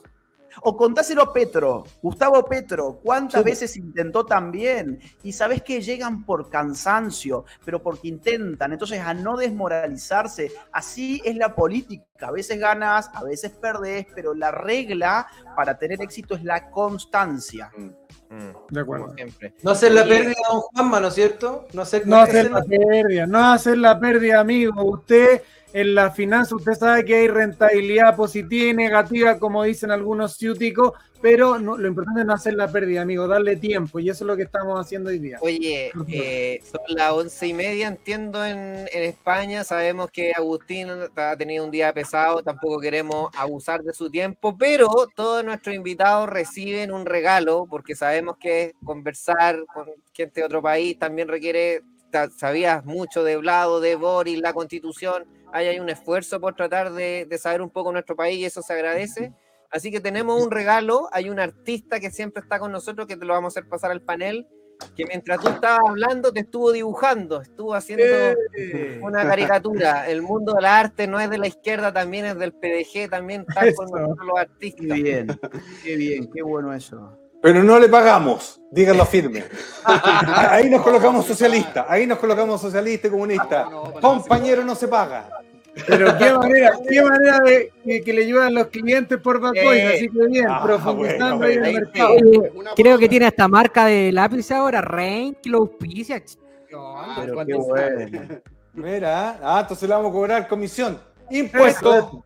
Arroba Impuesto. capitán, arroba capitán dibujo, ¿qué tenemos hoy? Hoy día tenemos un dibujo muy especial para el invitado hoy, que honor tenerlo acá también. De verdad. Muchas De verdad gracias. que Orgulloso de estar acá. ¡Wow! ¡Qué bueno! Qué grande, capitán. Bueno. ¡Qué grande! Genio. Pero muchísimas gracias. Aparte, si me lo podés mandar, me gustaría subirlo también en mis redes sociales y etiquetarlo. o sea, y así más gente puede llegar a las páginas de, este, de, de semejante artista. ¡Qué Mira, bueno! gracias, amigo. Muchas gracias. Extraordinario. Dividido. El dibujo es algo dividido y un fondo de laberinto por ahí, más que nada como para representar la... eh, no sabemos en qué va a terminar todo esto, por eso es la representación del laberinto. Excelente. Me encantó, me encantó, en serio. Muchas gracias, no me lo esperaba, estoy sorprendido. Aparte, no soy nada fotogénico y digo, ¿cómo me va a haber dibujado? Me va a destruir ahora. me va a No, destruir. No, espectacular. Pues, mira, parezco hasta un actor de cine ahí. Muchas gracias. eh. Tremendo, A todos tremendo. nos trata bien, a todos nos trata bien ahí. Grande Agustín, gracias por todo. Gracias, Agustín, Extraordinario. Gracias a ustedes por todo. eh. Un fuerte abrazo. Hasta la próxima. Oiga, arrégleme Argentina, por favor, que está un desastre. Estamos en eso. Estamos Javier Milei. En, Milei. nuestro caso estamos, estamos poniendo nuestras fichas en Javier Milei. Vamos a ver qué pasa, estamos trabajando en eso. Buen tipo, lo conocí personalmente. Si conversa, si conversa con don Javier, que venga para acá, que venga Bad Boys. Se, Se- se lo voy a decir. Se lo voy a decir, ¿eh? Y te aviso después. Ya, Un abrazo. Un abrazo. Un abrazo, Agustín. Cuídate, gracias. Que estés bien. Chao, chao. Oye, Gracias, Grande capitán Grande Dibujo. Grande capitán, se pasó. ¿Dónde va a estar? ¿Dónde va a estar este fin de semana? Muy Vergara, como siempre, desde las 2 de la tarde. No, miento, un poquito más porque está haciendo mucho calor ahora. Así que desde Ah. las. 5 Se de la levanta más tarde que Boric. Se levanta más tarde que Boric. No, no, yo, no, yo- yo, a pesar de llegar más tarde, me sigo levantando temprano y por ende me quedo hasta más tarde también. Así que desde las 5 Eso. hasta las 8. No, 9. Oiga, y, lo, y tiene harto trabajo, hay harta gente que lo saluda. Sí, eh, me siento un afortunado también en ese sentido. Hay mucha gente que se ha acercado a, a felicitarme, a mandarle saludos a ustedes también. Aprovecho de enviárselos. Eh, gente que siga Bad Boys y ahí nos sacamos fotitos también con los chiquillos que se acercan. Oiga, Eso. vi, vi que estaba dibujando como cursos que se gradúan, que salen de cuarto medio. Lo encontré Sí. muy bonito, bien particular. Uno de eh, camisetas amarillas y azules con una iglesia atrás. ¿De qué colegio era, si se puede saber? No sé si era de colegio de Me rugby. pilló, me Ya. pilló porque me- no recuerdo bien el nombre del colegio, pero claro, justamente es un colegio que tiene un equipo de rugby y me pidieron que lo hiciera con la representación ahí de los chiquillos con su camiseta de rugby, lo- los más secos porque otros estaban con el uniforme del colegio y son caricaturas que justo en esta fecha eh, son para los cursos que se están graduando, octavo y cuarto medio. Oiga, ¿era el Macay? ¿Era el, el Santiago College? ¿Por, la- por los No, no. colores? No, no, no, no era de aquí de la quinta región, eran del sur, más Ah, del sur. Ah, Del sur. Sí, y Ya. del norte también. Pero eso, eh, son eh, caricaturas para cursos que se están graduando, personalizadas, porque si se fijaron, cada uno sale haciendo lo que les gusta hacer a cada uno. Claro, claro. Y lo otro también, eh, usted le dibujó el parte de matrimonio de un amigo. ¿En de serio? Un muy buen amigo mío. ¿Se acuerda, ¿En no? serio? Sí, Ah, pues. Sí, sí. Sí, sí. Porque me han pedido, ¿sabes qué? Me han pedido varios dibujos que vienen por parte suya, Franco, así que. Mire. Hay... Vamos a tener que cobrar comisión. Vamos a tener que cobrar. Ya, ya- ya no- ya me puse Boric para la cuestión. Pague, Claro, pague, pague. pague. dicho, oiga, vengo de parte de Franco Parisi, así que hágame el dibujito. Un Qué descuento. bueno, qué bueno. No, lo hizo muy bonito porque este cabro es piloto, entonces usted le dibujó un avión, ella es doctora y tenía, tiene una perrita regalona, así que ahí también usted la dibujó, quedó muy bonito, me llegó a mí, así Sí, que por lo mismo yo amo mi trabajo y por lo mismo trato de dejar siempre al, cliente contento y hago todo lo que me pida. Toda la personalización y los detallitos que le agregan ahí a la ilustración. qué bonito. Grande, capitán. Grande. Grande, capitán. Vamos al, top gracias, chiquillos. Gracias, cabrón. Chao. Oye, tremendo programa el día de hoy, don Franco. Con Agustín conocía perfectamente todo lo de Chile, ¿eh? Impresionante. Oye, hasta, hasta el encontrón que tuve con Boric, candidato que no sabía la tabla del 7, y me dicen que todavía no la sabe. O sea, dio la vuelta al la tabla de mundo. multiplicación. Oye, dio la No. vuelta al mundo, Franco. Ese Los video. 400 mil millones de dólares, ese era el doble Oye, del oye. fondo de pensiones. Me, doy, me, doy, me da risa porque hay un diario, por supuesto que nos trata mal, en la tercera, que dice, Parisi no tiene influencia en el PDG. Y cuando ganó el rechazo, Parisi no tenía influencia tampoco. Cuando bajamos a Cariola, Parisi no tiene influencia. ¿Qué tengo que hacer para que... Mira, eh, eh, es normal porque eh, cuando eres un partido, tu- tus adversarios son todos, porque nadie quiere que le vaya bien al otro, entonces recibes dardos de izquierda y de derecha, y aquí queda demostrado, mucha gente de derecha también nos ha atacado buscando la forma, vieron, no, ustedes no son como nosotros, están Véngase esperando cualquier caída, cualquier caída para votarlo, porque ellos, pero, pero hay un problema, ellos no saben crecer. Ellos, ellos, tú los dejas solos y se- son puros autogoles. A nosotros nos podemos caer, a- ayer nos caímos, pero nos vamos a parar y vamos a educar y vamos a informar y la gente se va a seguir sumando con nosotros siempre. Y ese es el problema que no, no tienen cómo solucionarlo. Lo único que tendrían que solucionarnos es callarnos, censurarnos y eso no va a ocurrir. Así que días malos, sí, pero Sí, estamos vivos. Sí, sí, sí, pero mira, el problema en Chile no es Barbayelata, no es Pedro, no es Daniel, no es Juanma, no es Parisi, no es el PDG, es Boric. Tiene nombre y apellido, Gabriel Boric. Es el Así es. gran problema que tiene Chile. Ni una, ni una política buena, ni una. Y ahora, con Mirosevic, Albertito, mira, un desastre. Hoy no se ríe si le digo Albertito. El segundo nombre es Albertito, ¿no? No, No, Humbertito. Ah, Humbertito, Humbertito. Ganó Humbertito, dio el discurso. Oye, pero ¿no, no le llegó el video dando el discurso? No, se A lo mejor están los top 5. Yo- ah, ya. Ah, Ya, ¿vamos? ¿Vamos o no Vamos. vamos? Top 5. Ya. ¿Quién vamos? ¿Quién es el presentador? ¿Quién es? ¿Yo? Ya, dele, Vamos pues. inmediatamente entonces, preparen los eh, binoculares y todo para verlo de lejos. Aquí está el top 5. Vamos con el número 5.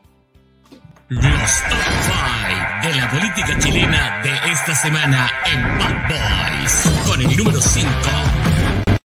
Ya. Bien. Bueno, entonces lo que les explicaba es que eh, en el...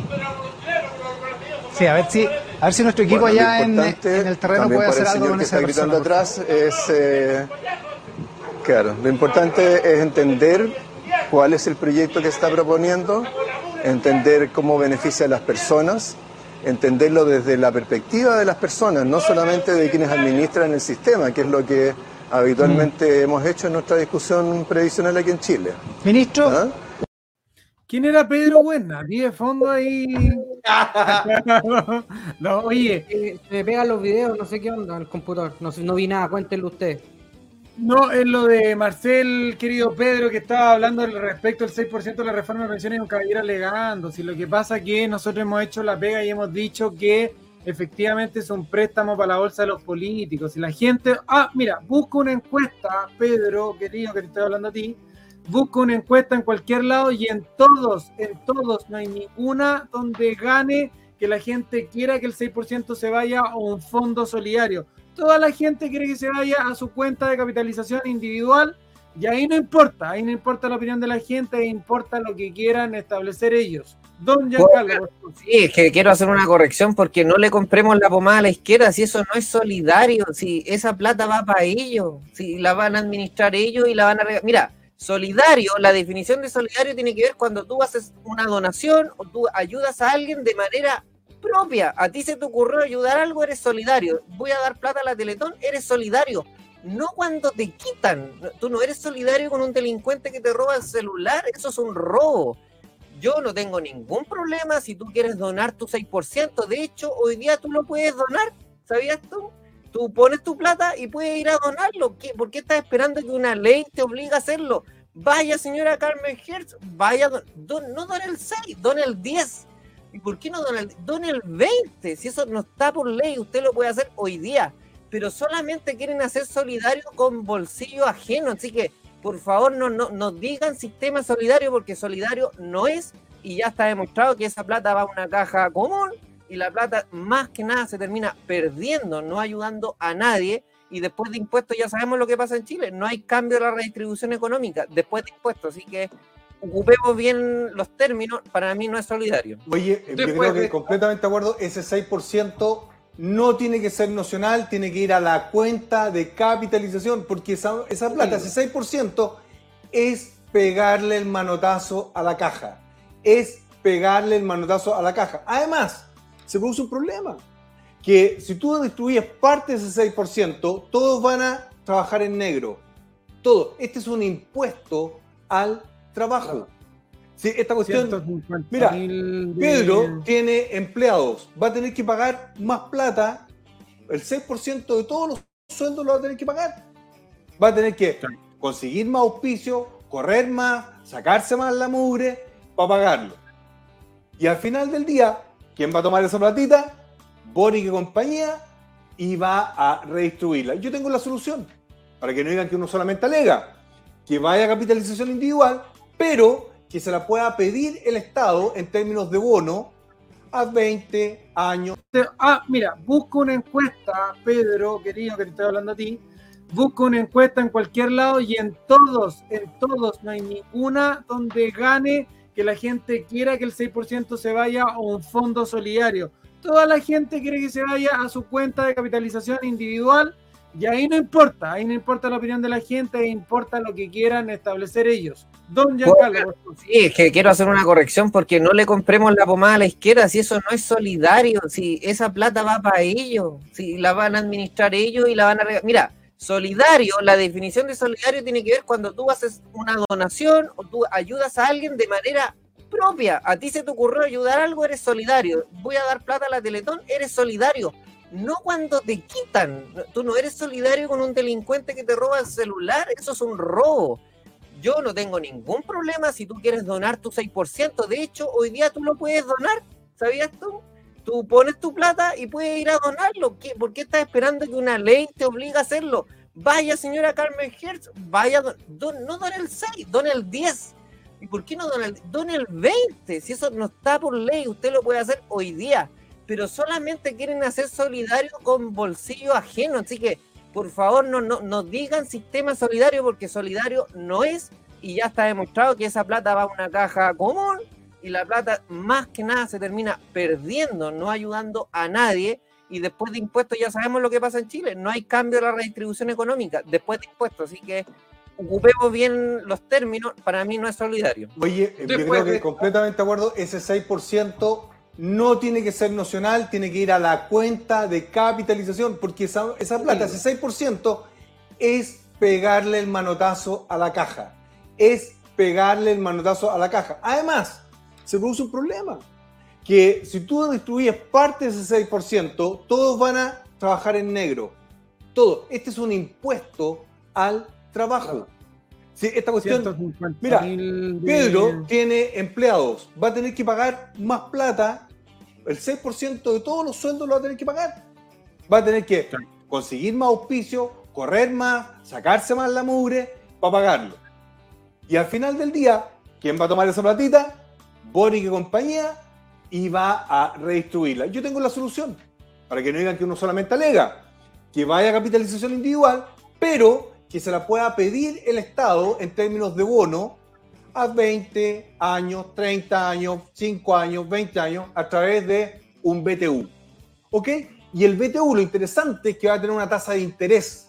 Y esa tasa de interés va a regular, a regular el nivel de endeudamiento, porque esto es una frescura del ministro Marcel y una frescura del presidente Boric.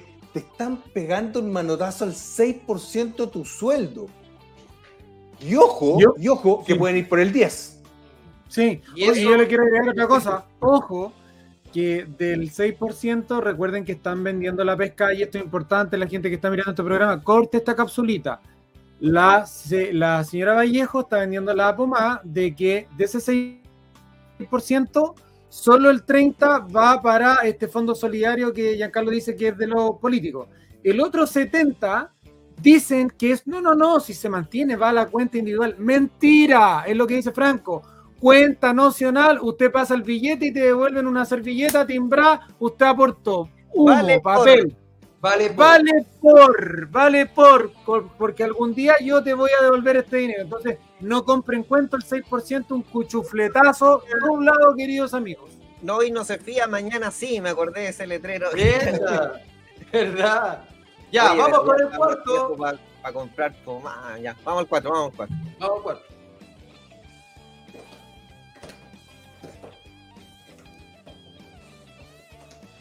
Yo no estoy viendo nada. Yo tampoco. No, no, nada. ¿Qué pasó? Se quedó dormido, se quedó dormido, se quedó dormido. Américo fue al baño. Llegó el Américo, pero se fue, parece. A ver, es que hay un top 4, pero no sé si es antiguo. De la política chilena de esta semana en Boys. Con el número 4. Les quiero agradecerle a todos quienes han hecho posible esto durante tanto tiempo. Por cierto, a Mario Kreuzberger, que está pasando la posta y que no me cabe ninguna duda de que ha sido, o sea, todos lo sabemos, todo Chile lo sabe, ha sido un aporte fundamental en esta tarea. Un aplauso para él también, por favor. Que lo sienta. Bueno, el, el chiste acá es buscar los tweets donde le decía fascista, donde decía que la Teletón era un fraude. Ese es el chiste, pues, en el fondo. Pero recuerda que él es el campeón nacional de la voltereta que lo vamos a llevar para los Juegos Olímpicos. Martino. Navratilobo. Martino Navratilobo.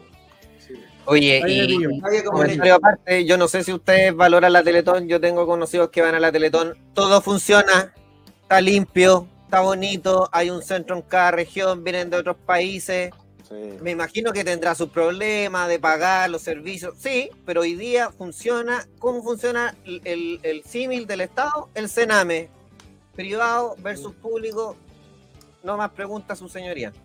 Y fuera del estado, uy, uy, uy. Ya, vamos, vamos, vamos, vamos. De la política chilena de esta semana en Bad. Eh, yo quiero señalar, a propósito de la discusión del 6%, para quienes nos escuchan en general, que vean eh, su planilla, ¿cierto? Que vean, se metan a su FP, revisen cuánto es la pensión autofinanciada que tienen. La pensión autofinanciada es la que administra la FP, es la que le entrega la FP. Y contrástenlo con lo que aporta el Estado. Los que muchos critican y no confían en el Estado, bueno, el Estado es el que sostiene gran parte, la gran mayoría de las pensiones que existen en nuestro país. No la AFP, no el sistema privado. La capitalización individual no da garantías de buenas pensiones y tenemos más de tres décadas para demostrarlo. No, oye, qué manera de falsear los argumentos. Mira, Camila Vallejo, cuando uno no sabe de los temas, mejor que usted no hable y el otro que no la manden de vocera. El problema no es la capitalización individual, ni es el interés compuesto que ha demostrado que ha funcionado de manera extraordinaria. De hecho, tiene el mejor rendimiento a cualquier instrumento que usted me pueda dar de renta fija, que es lo que podría vincularse al Estado, que además va a ocupar nuestra plata en este esquema Ponzi que es los que estén dando platita fresca van a financiar a los que no tienen, así que no me venda a pescar. Segundo, lo que yo le quiero decir, el problema no es del instrumento, es el, el problema es de las lagunas, de las no cotizaciones, y usted ha hablado cero del mercado del trabajo, cero, ahí está el problema, ¿sabes? Se lo pinto en simple a la gente que nos está mirando, tenemos así un problema en el hombro y la ministra me está hablando de la rodilla. O sea, no tiene idea de lo que está hablando. Es en el hombro. El problema del mercado del trabajo. Hay 10 millones de fuerza laboral y es 4 millones, 4 millones y medio que cotizan. Le vamos a pedir a la gente que cotiza de manera formal, que financia a todos los informales, hagámoslo a través de rentas generales. O sea, usted está hablando de lo que Juanma, no nada que Juanma, un millonario de estos millonarios está en AFP. No, va en lo Ya, entonces, ¿a quién le estamos pidiendo que ayude al más humilde, al que está un poco menos jodido? No, no, no, no, aquí no están ayudando los millonarios, los millonarios no están en FP, olvídese. Le está Pero- pidiendo al que gana 100 lucas que ayude al que gana 99 lucas. No, mira, lo que pasa es que yo la entiendo, yo la entiendo, yo la voy a defender. Yo la a defender. Ella toda su vida ha sido una dependiente del Estado.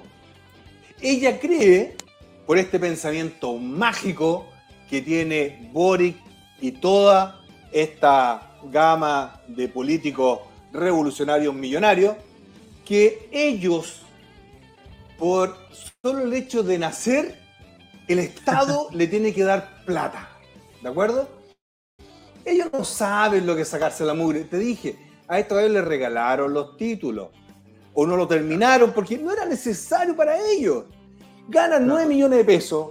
Su pareja debe ganar tanto más. Todos sus amigos ganan plata porque el Estado lo paga.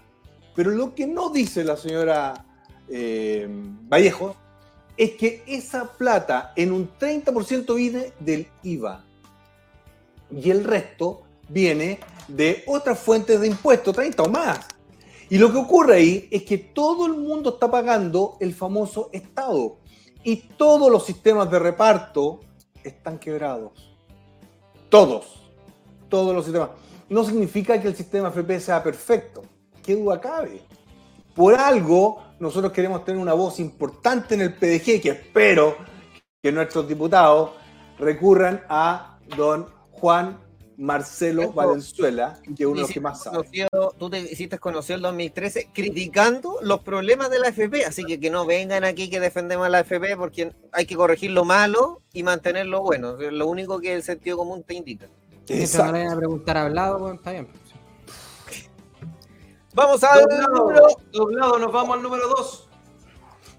Los top five de la política chilena de esta semana en Bad Boys. Embajadas políticas. El embajador de España no está por ser mi amigo. De hecho, bueno, no sé la- las ideas que se pasarán respecto de amistades íntimas o no, pero él no está por ese motivo, él está por sus competencias profesionales. Y yo le invito a los medios de comunicación que le pregunten, por ejemplo, a José, Luis Rodríguez Zapatero, expresidente de España. ¿Qué opinión tiene del actual embajador de Chile en España?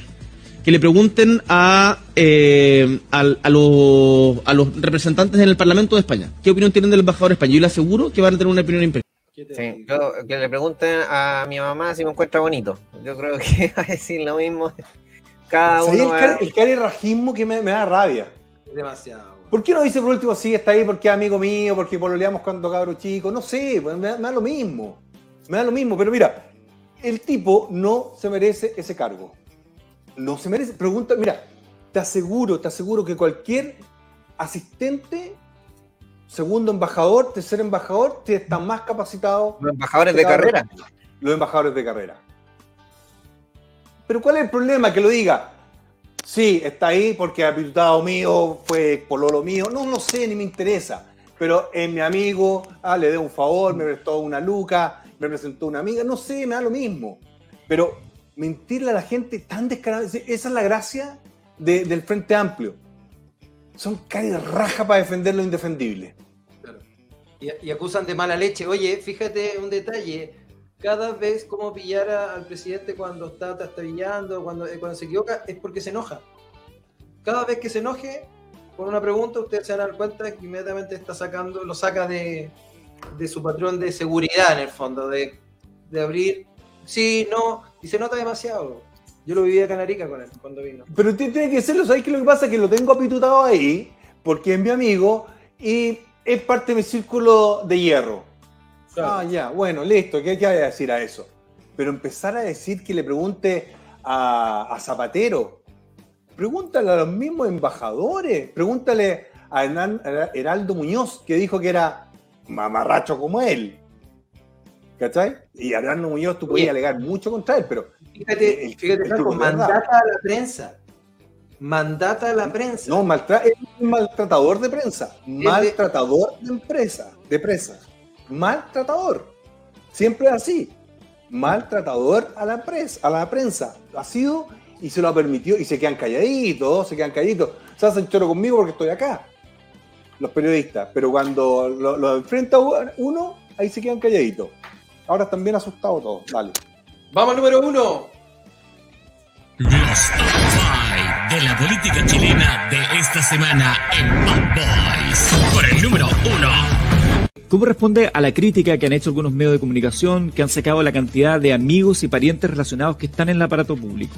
Cuando también fue pronunciada campaña que eso se iba a No, terminar. no, a ver, no hay nadie en el gobierno que esté producto de un parentesco familiar Hay- o de amistad. Pero vio algún reporte donde se mencionan más de 600 personas vinculadas o como premio de consuelo o como familiares No, o amigos. o sea, es que- Desde designaciones ministeriales o en embajadas, Es eh, amigos eso- directos suyos. Eso, eso puede ser una interpretación, pero no hay nadie que esté hoy día dentro del Estado que no tenga las competencias para estar y que esté por motivo de ser amigo de Además, yo no tengo se- 600 amigos, no sé, bueno, no soy Roberto Carlos. No, pero no solo suyo, eh, de, de diversos personeros vinculados a, a la alianza de Yo gobierno. lo que puedo asegurar, lo que puedo asegurar es que en el Estado la gente que nosotros hemos contratado está por motivos de idoneidad profesional.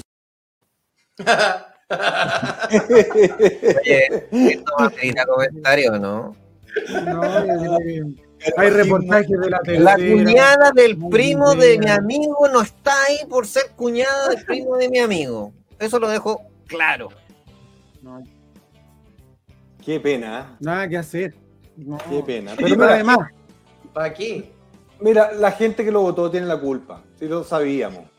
No, y decía, no haber cabida a los pitutos, todo apitutado. Pero lo sigue diciendo. Si lo no, dijo ahora. es el gente. Mira, ese es el pensamiento mágico. Todo lo que el señorito presidente Boric haga es magnífico y aplaudible.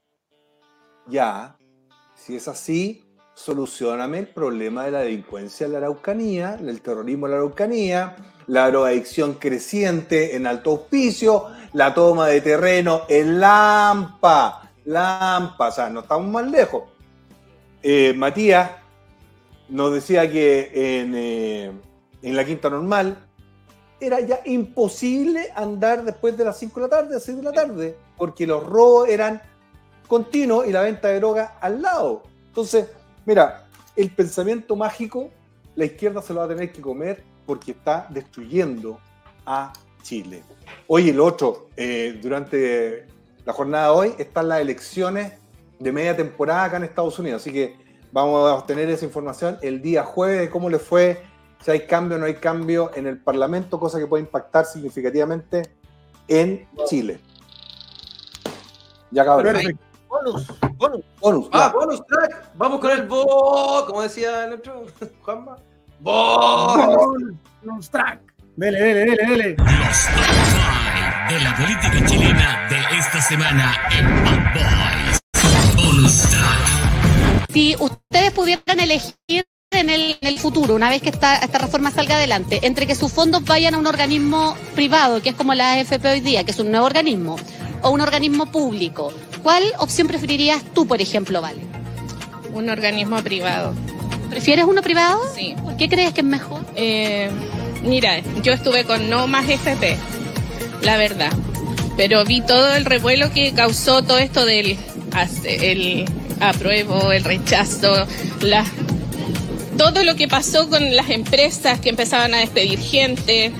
Me encantaría que, que el, el gobierno se hiciera cargo de todo, pero siento que no funciona, no está funcionando. ¿Tienes poca confianza en el Estado? Tengo muy poca confianza, la Mira, verdad. se mezcla Y mi papá me dice, no, dale nomás, tienes que... con-". Pero la verdad es que tengo que ver el futuro de mi hijo.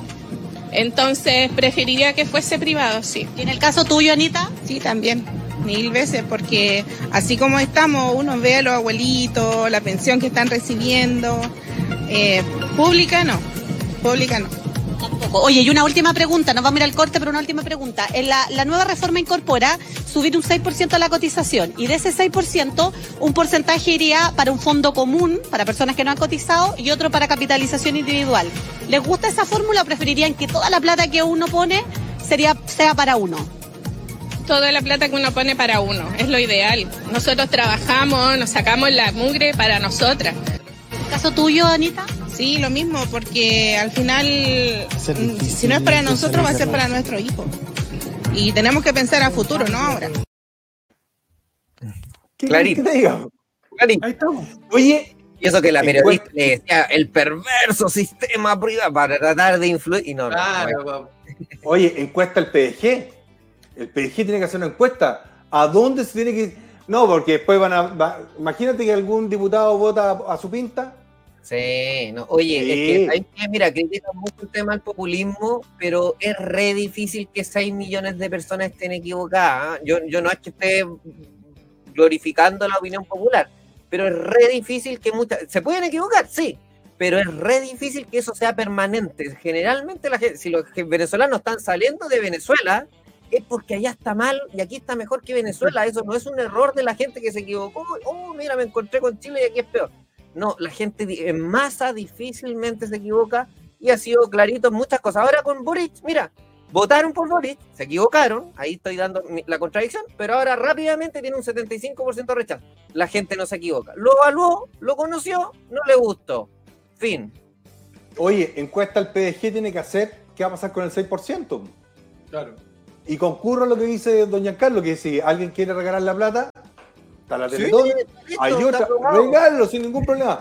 Pero el 6% capitalización individual. Yo estaba esperando el Partido Comunista que llegaran ahí. Don Francisco, tenemos una. No, no llegar. No, oye, el bueno. Partido Socialista que tiene más plata. Que vendan una propiedad. No, no, ahí no. Jado que, ten- que tiene cinco departamentos. Totalmente. Oye, un saludo a Claudia, que nos ve desde el sur, que está de cumpleaños, pedegenina de corazón, así que le mando un saludo.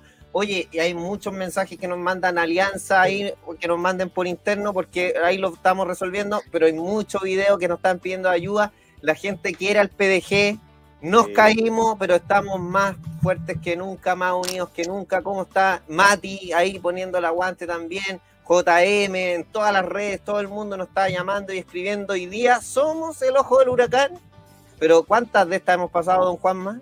Un montón, pues, don Giancarlo, un montón. Todavía, mira, se acababa el PDG cuando se pelearon con Gino.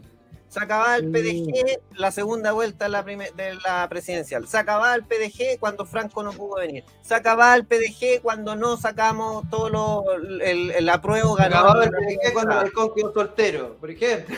Claro, claro, claro, claro. No, tenemos experiencia en esto. Así que a la gente. Ya, pues, don. Pedro, oiga, don Pedro, deje de mirar las redes y le van- lo van a seguir atacando los arbolitos.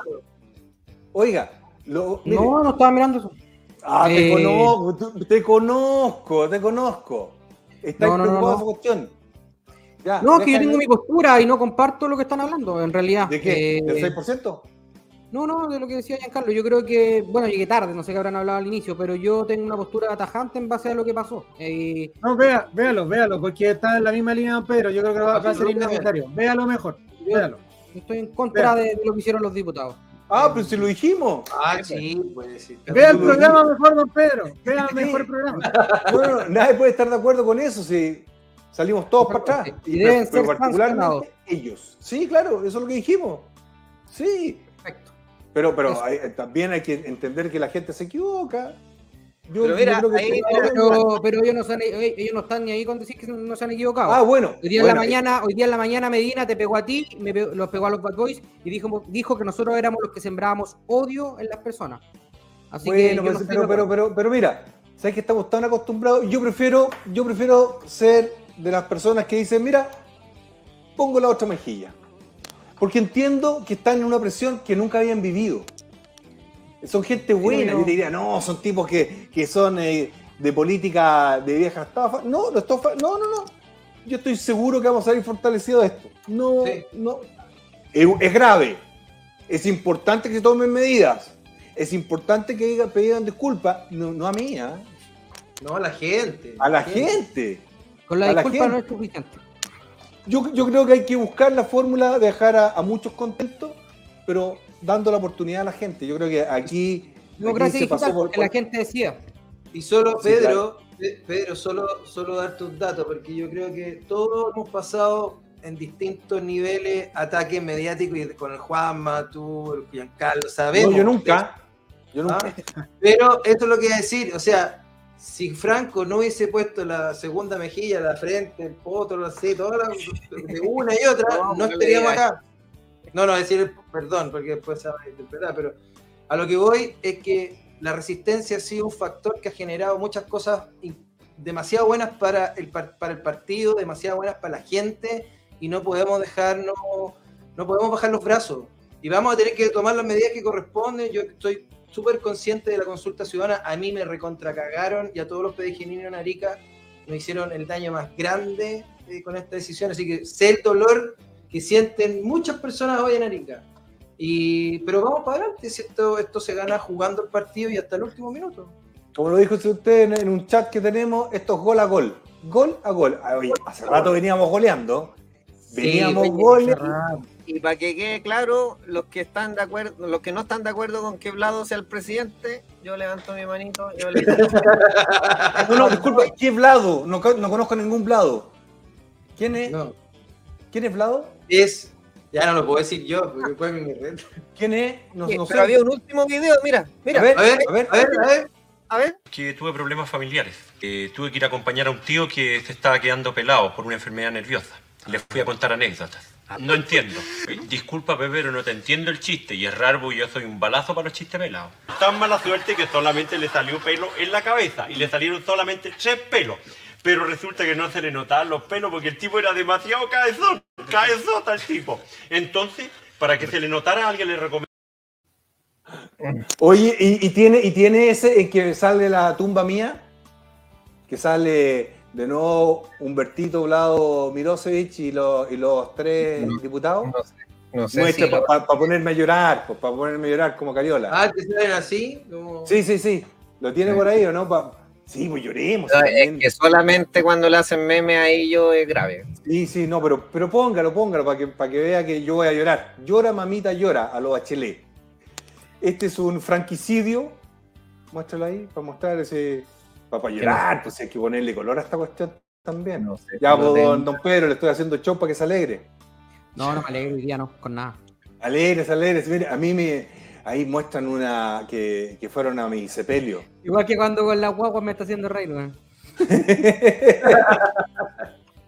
El otro, te queremos, Otro. Otro, Mire, ya. este video va a quedar guardado y vamos a ver el video en cinco meses más. Y va a ver que el PDG cada vez más grande, los errores ah, van a En, ver. siete, en siete meses mejor para que no esté helado, weón. Siete meses más. Ah, da lo mismo. Ah, oye, oye, y lo lindo, el, el, el loco, el weón estaba feliz porque va a tener un mes de vacaciones en febrero, weón, así que no va a trabajar. Bueno, no ha trabajado nunca. Bueno. Está, está ese, ese meme para yo también llorar, para echar la culpa a alguien. Po. Yo lo vi, ¿a dónde está? Lo vi en... Viste, tanta cosa que, que nos, nos mandamos durante los días, man, pero para llorar, pues un, un parricidio. ¿Cómo, se- cómo- ¿Qué nombre le ponemos para que sea No, te tengo una. Hay uno más terrible. Te lo mando Yanka. A ver. Ahí está, mira. Filtre, filtre, filtre si no, no corresponde Don Yanka. Juegue, juegue, juegue para el local. Ah, no, no, no, no, si este se puede mostrar, pero puta, que duele. Aquí sí que te cagaron, Franco, mira. A ver, a ver. Para ponerme a llorar, po, con. No, pero aquí, aquí sí que hay a llorar. Pero No, aparte, aquí- aparte los memes para que nos agarran para el final. Acá hay un ataque. A la- ya, no lo voy a decir. Veámoslo. ¡Oh! Esto sí que. El partido de gobierno, decían por ahí, ¿ah? De partido de la gente a Oye, partido de gobierno. literalmente, literalmente se fueron al chancho con esa weá. No, yo no, yo no estoy tan gordito ya. po. No, pues yo, mira, yo soy más Faltan viejo. como 25 kilos. Claro, yo no estoy tan viejo, no. po, No. Y tiene como 20 años menos. Ah, tiene 20 años. Acuérdense, son dos cosas: año de fabricación y kilometraje. ¿Ya? Así que, no, no, yo no estoy tan gordito ya. po. Voy a tener que andar en bicicleta. Eso hacer. Ahí está el Américo. el- oye, el Américo, mira, ahí, ahí apareció el Américo. Ya, oye, y, tenemos, tenemos el. Ahí está. el ¡Ay, qué terrible! Voy a llorar como Carol. ¡Ay, qué terrible! ¿Qué hago? ¿Qué podemos hacer, don Eh, Juanma, yo, por tengo, ese.? yo tengo más memes, poco, tengo como 50 hasta pura Sí, semana. pero que, que- que le hicieron ese a la Carol Cariola y salió llorando en mentiras verdaderas, que era un algoritmo al Claro. Este es un algoritmo al francucidio. ¡Qué terrible! no, Categoría. ¡Qué terrible! No, oye, y, esto, y esto duele, esto duele. Uno, yo después de esto creo que no podemos dormir, hacemos terapia en conjunto Sí, nosotros sí, sí, para poder dormir. No, yo creo que la, la señora Carol Cariola va a donar su sueldo de 9 millones de pesos a las eh, monjas descalzas de Santa Teresita de los Andes, porque horrible, horrible. Yo realmente estoy. Y patúos, patúos. Y el Partido Comunista y el Frente Amplio son, son pioneros de la violencia, po, ¿eh? Pero mira, tienen hablado en la presidencia, pero la reforma de pensiones sigue siendo pésima. Eso Sí. no cambió. Eso no cambió y va, nosotros vamos a seguir dando nuestra opinión y la gente del PDG está más activa que nunca. Mira, yo sé que esto a los otros partidos les pasa, pero como no tienen, esto de aquí no sale, ¿cierto? Como no, No. tienen gente, nadie reclama, porque los otros partidos pasó lo mismo, pasó lo mismo, varios diputados votaron por otro lado, y aquí todo recae en el PDG, pero ellos Sí. no tienen gente que reclame, simplemente no tienen, las bases no las pescan, Y y aquí nos dolió mucho más por eso. Y espérate, Yanka, que juran que pegándole, claro, porque a uno le duele, pero juran que pegándole a Franco primero, después al Pedro, después te van a pegar a ti, a la silla, todo. Juran que logran algo, pero por ejemplo, no sé, piensa tú en todo el poder que generó eh, Vlado acá, pero acá Franco ganó en todas las comunas. Ganamos en todas las comunas, Franco, en todas. Así que, tranquilo, Y ellos- nomás. Yo, yo estoy más que tranquilo, si esto no es primera. Oh, pero estoy, estoy choqueado por ese meme. Sí, Yo eso creo es un que-. Eh, es terrible, es terrible, terrible, terrible. Voy a, voy a pedir una audiencia directa con, con Telier para que me santifique. Ah, está, está ocupado. o sea, Haciendo las. Ya pues, don Pedro, cambie la cara, el pueblo pedegenino está resurgiendo, ya pues, don Pedro. ¡Vamos, Potro! ¡Vamos, potro! Vamos, potro, hombre, Ya, que lo damos vuelta, lo damos tengo que ir, vuelta. si lo vamos a dar vuelta, pero estoy choqueado por ese meme. Eso sí. Pero, Vamos, pero mi potro, perfil No me tuerca. pongan ya, gordito. dije, Oye, es que si me pongo gordito no puedo ponerme mis trajes. Oiga, ¿ya? último minuto. True Power, repuestos para los automóviles espectacular. MSF Sale, todos los regalos de celulares para la Navidad. Empiezan a guardarlos. Vayan a MSF Sale. Eh, está Eve, importadora Eve, espectacular. Don Pedro, ayúdeme con un par más que los tiene ahí en Sí, mente. también tenemos. Compreoro.com, compreoro.com, espectacular ahí también eh, para resguardarse frente a la adversidad que estamos viendo económica. ¿Quién más está? Me dice que lo ayude y habla del lugar. Antes que se me olvide, antes que se me olvide. Entre telas también de Concepción, eh, un tremendo saludo a ellos que están con nosotros, tremendos emprendedores. Y también tenemos a Pentabox para que hagas tu envío a Estados Unidos. Eh, increíble, te van a asesorar en todo. Contáctate con ellos, pentabox.com. Eso. Perfecto. Si vienen más. No, No, pero ya, pues eso, eso ya, eso. no Oh, ya, pero no sean así. Sabes que ya voy a tener. Oye, quizás me da una- alguna enfermedad a mí, después me puedo creer arbolito. Puede ser. Pensamiento mágico. Nos Pensamiento vemos la próxima Listo. semana, muchachos. Pueblo Medio. cabros. Muy bien. Queremos lo.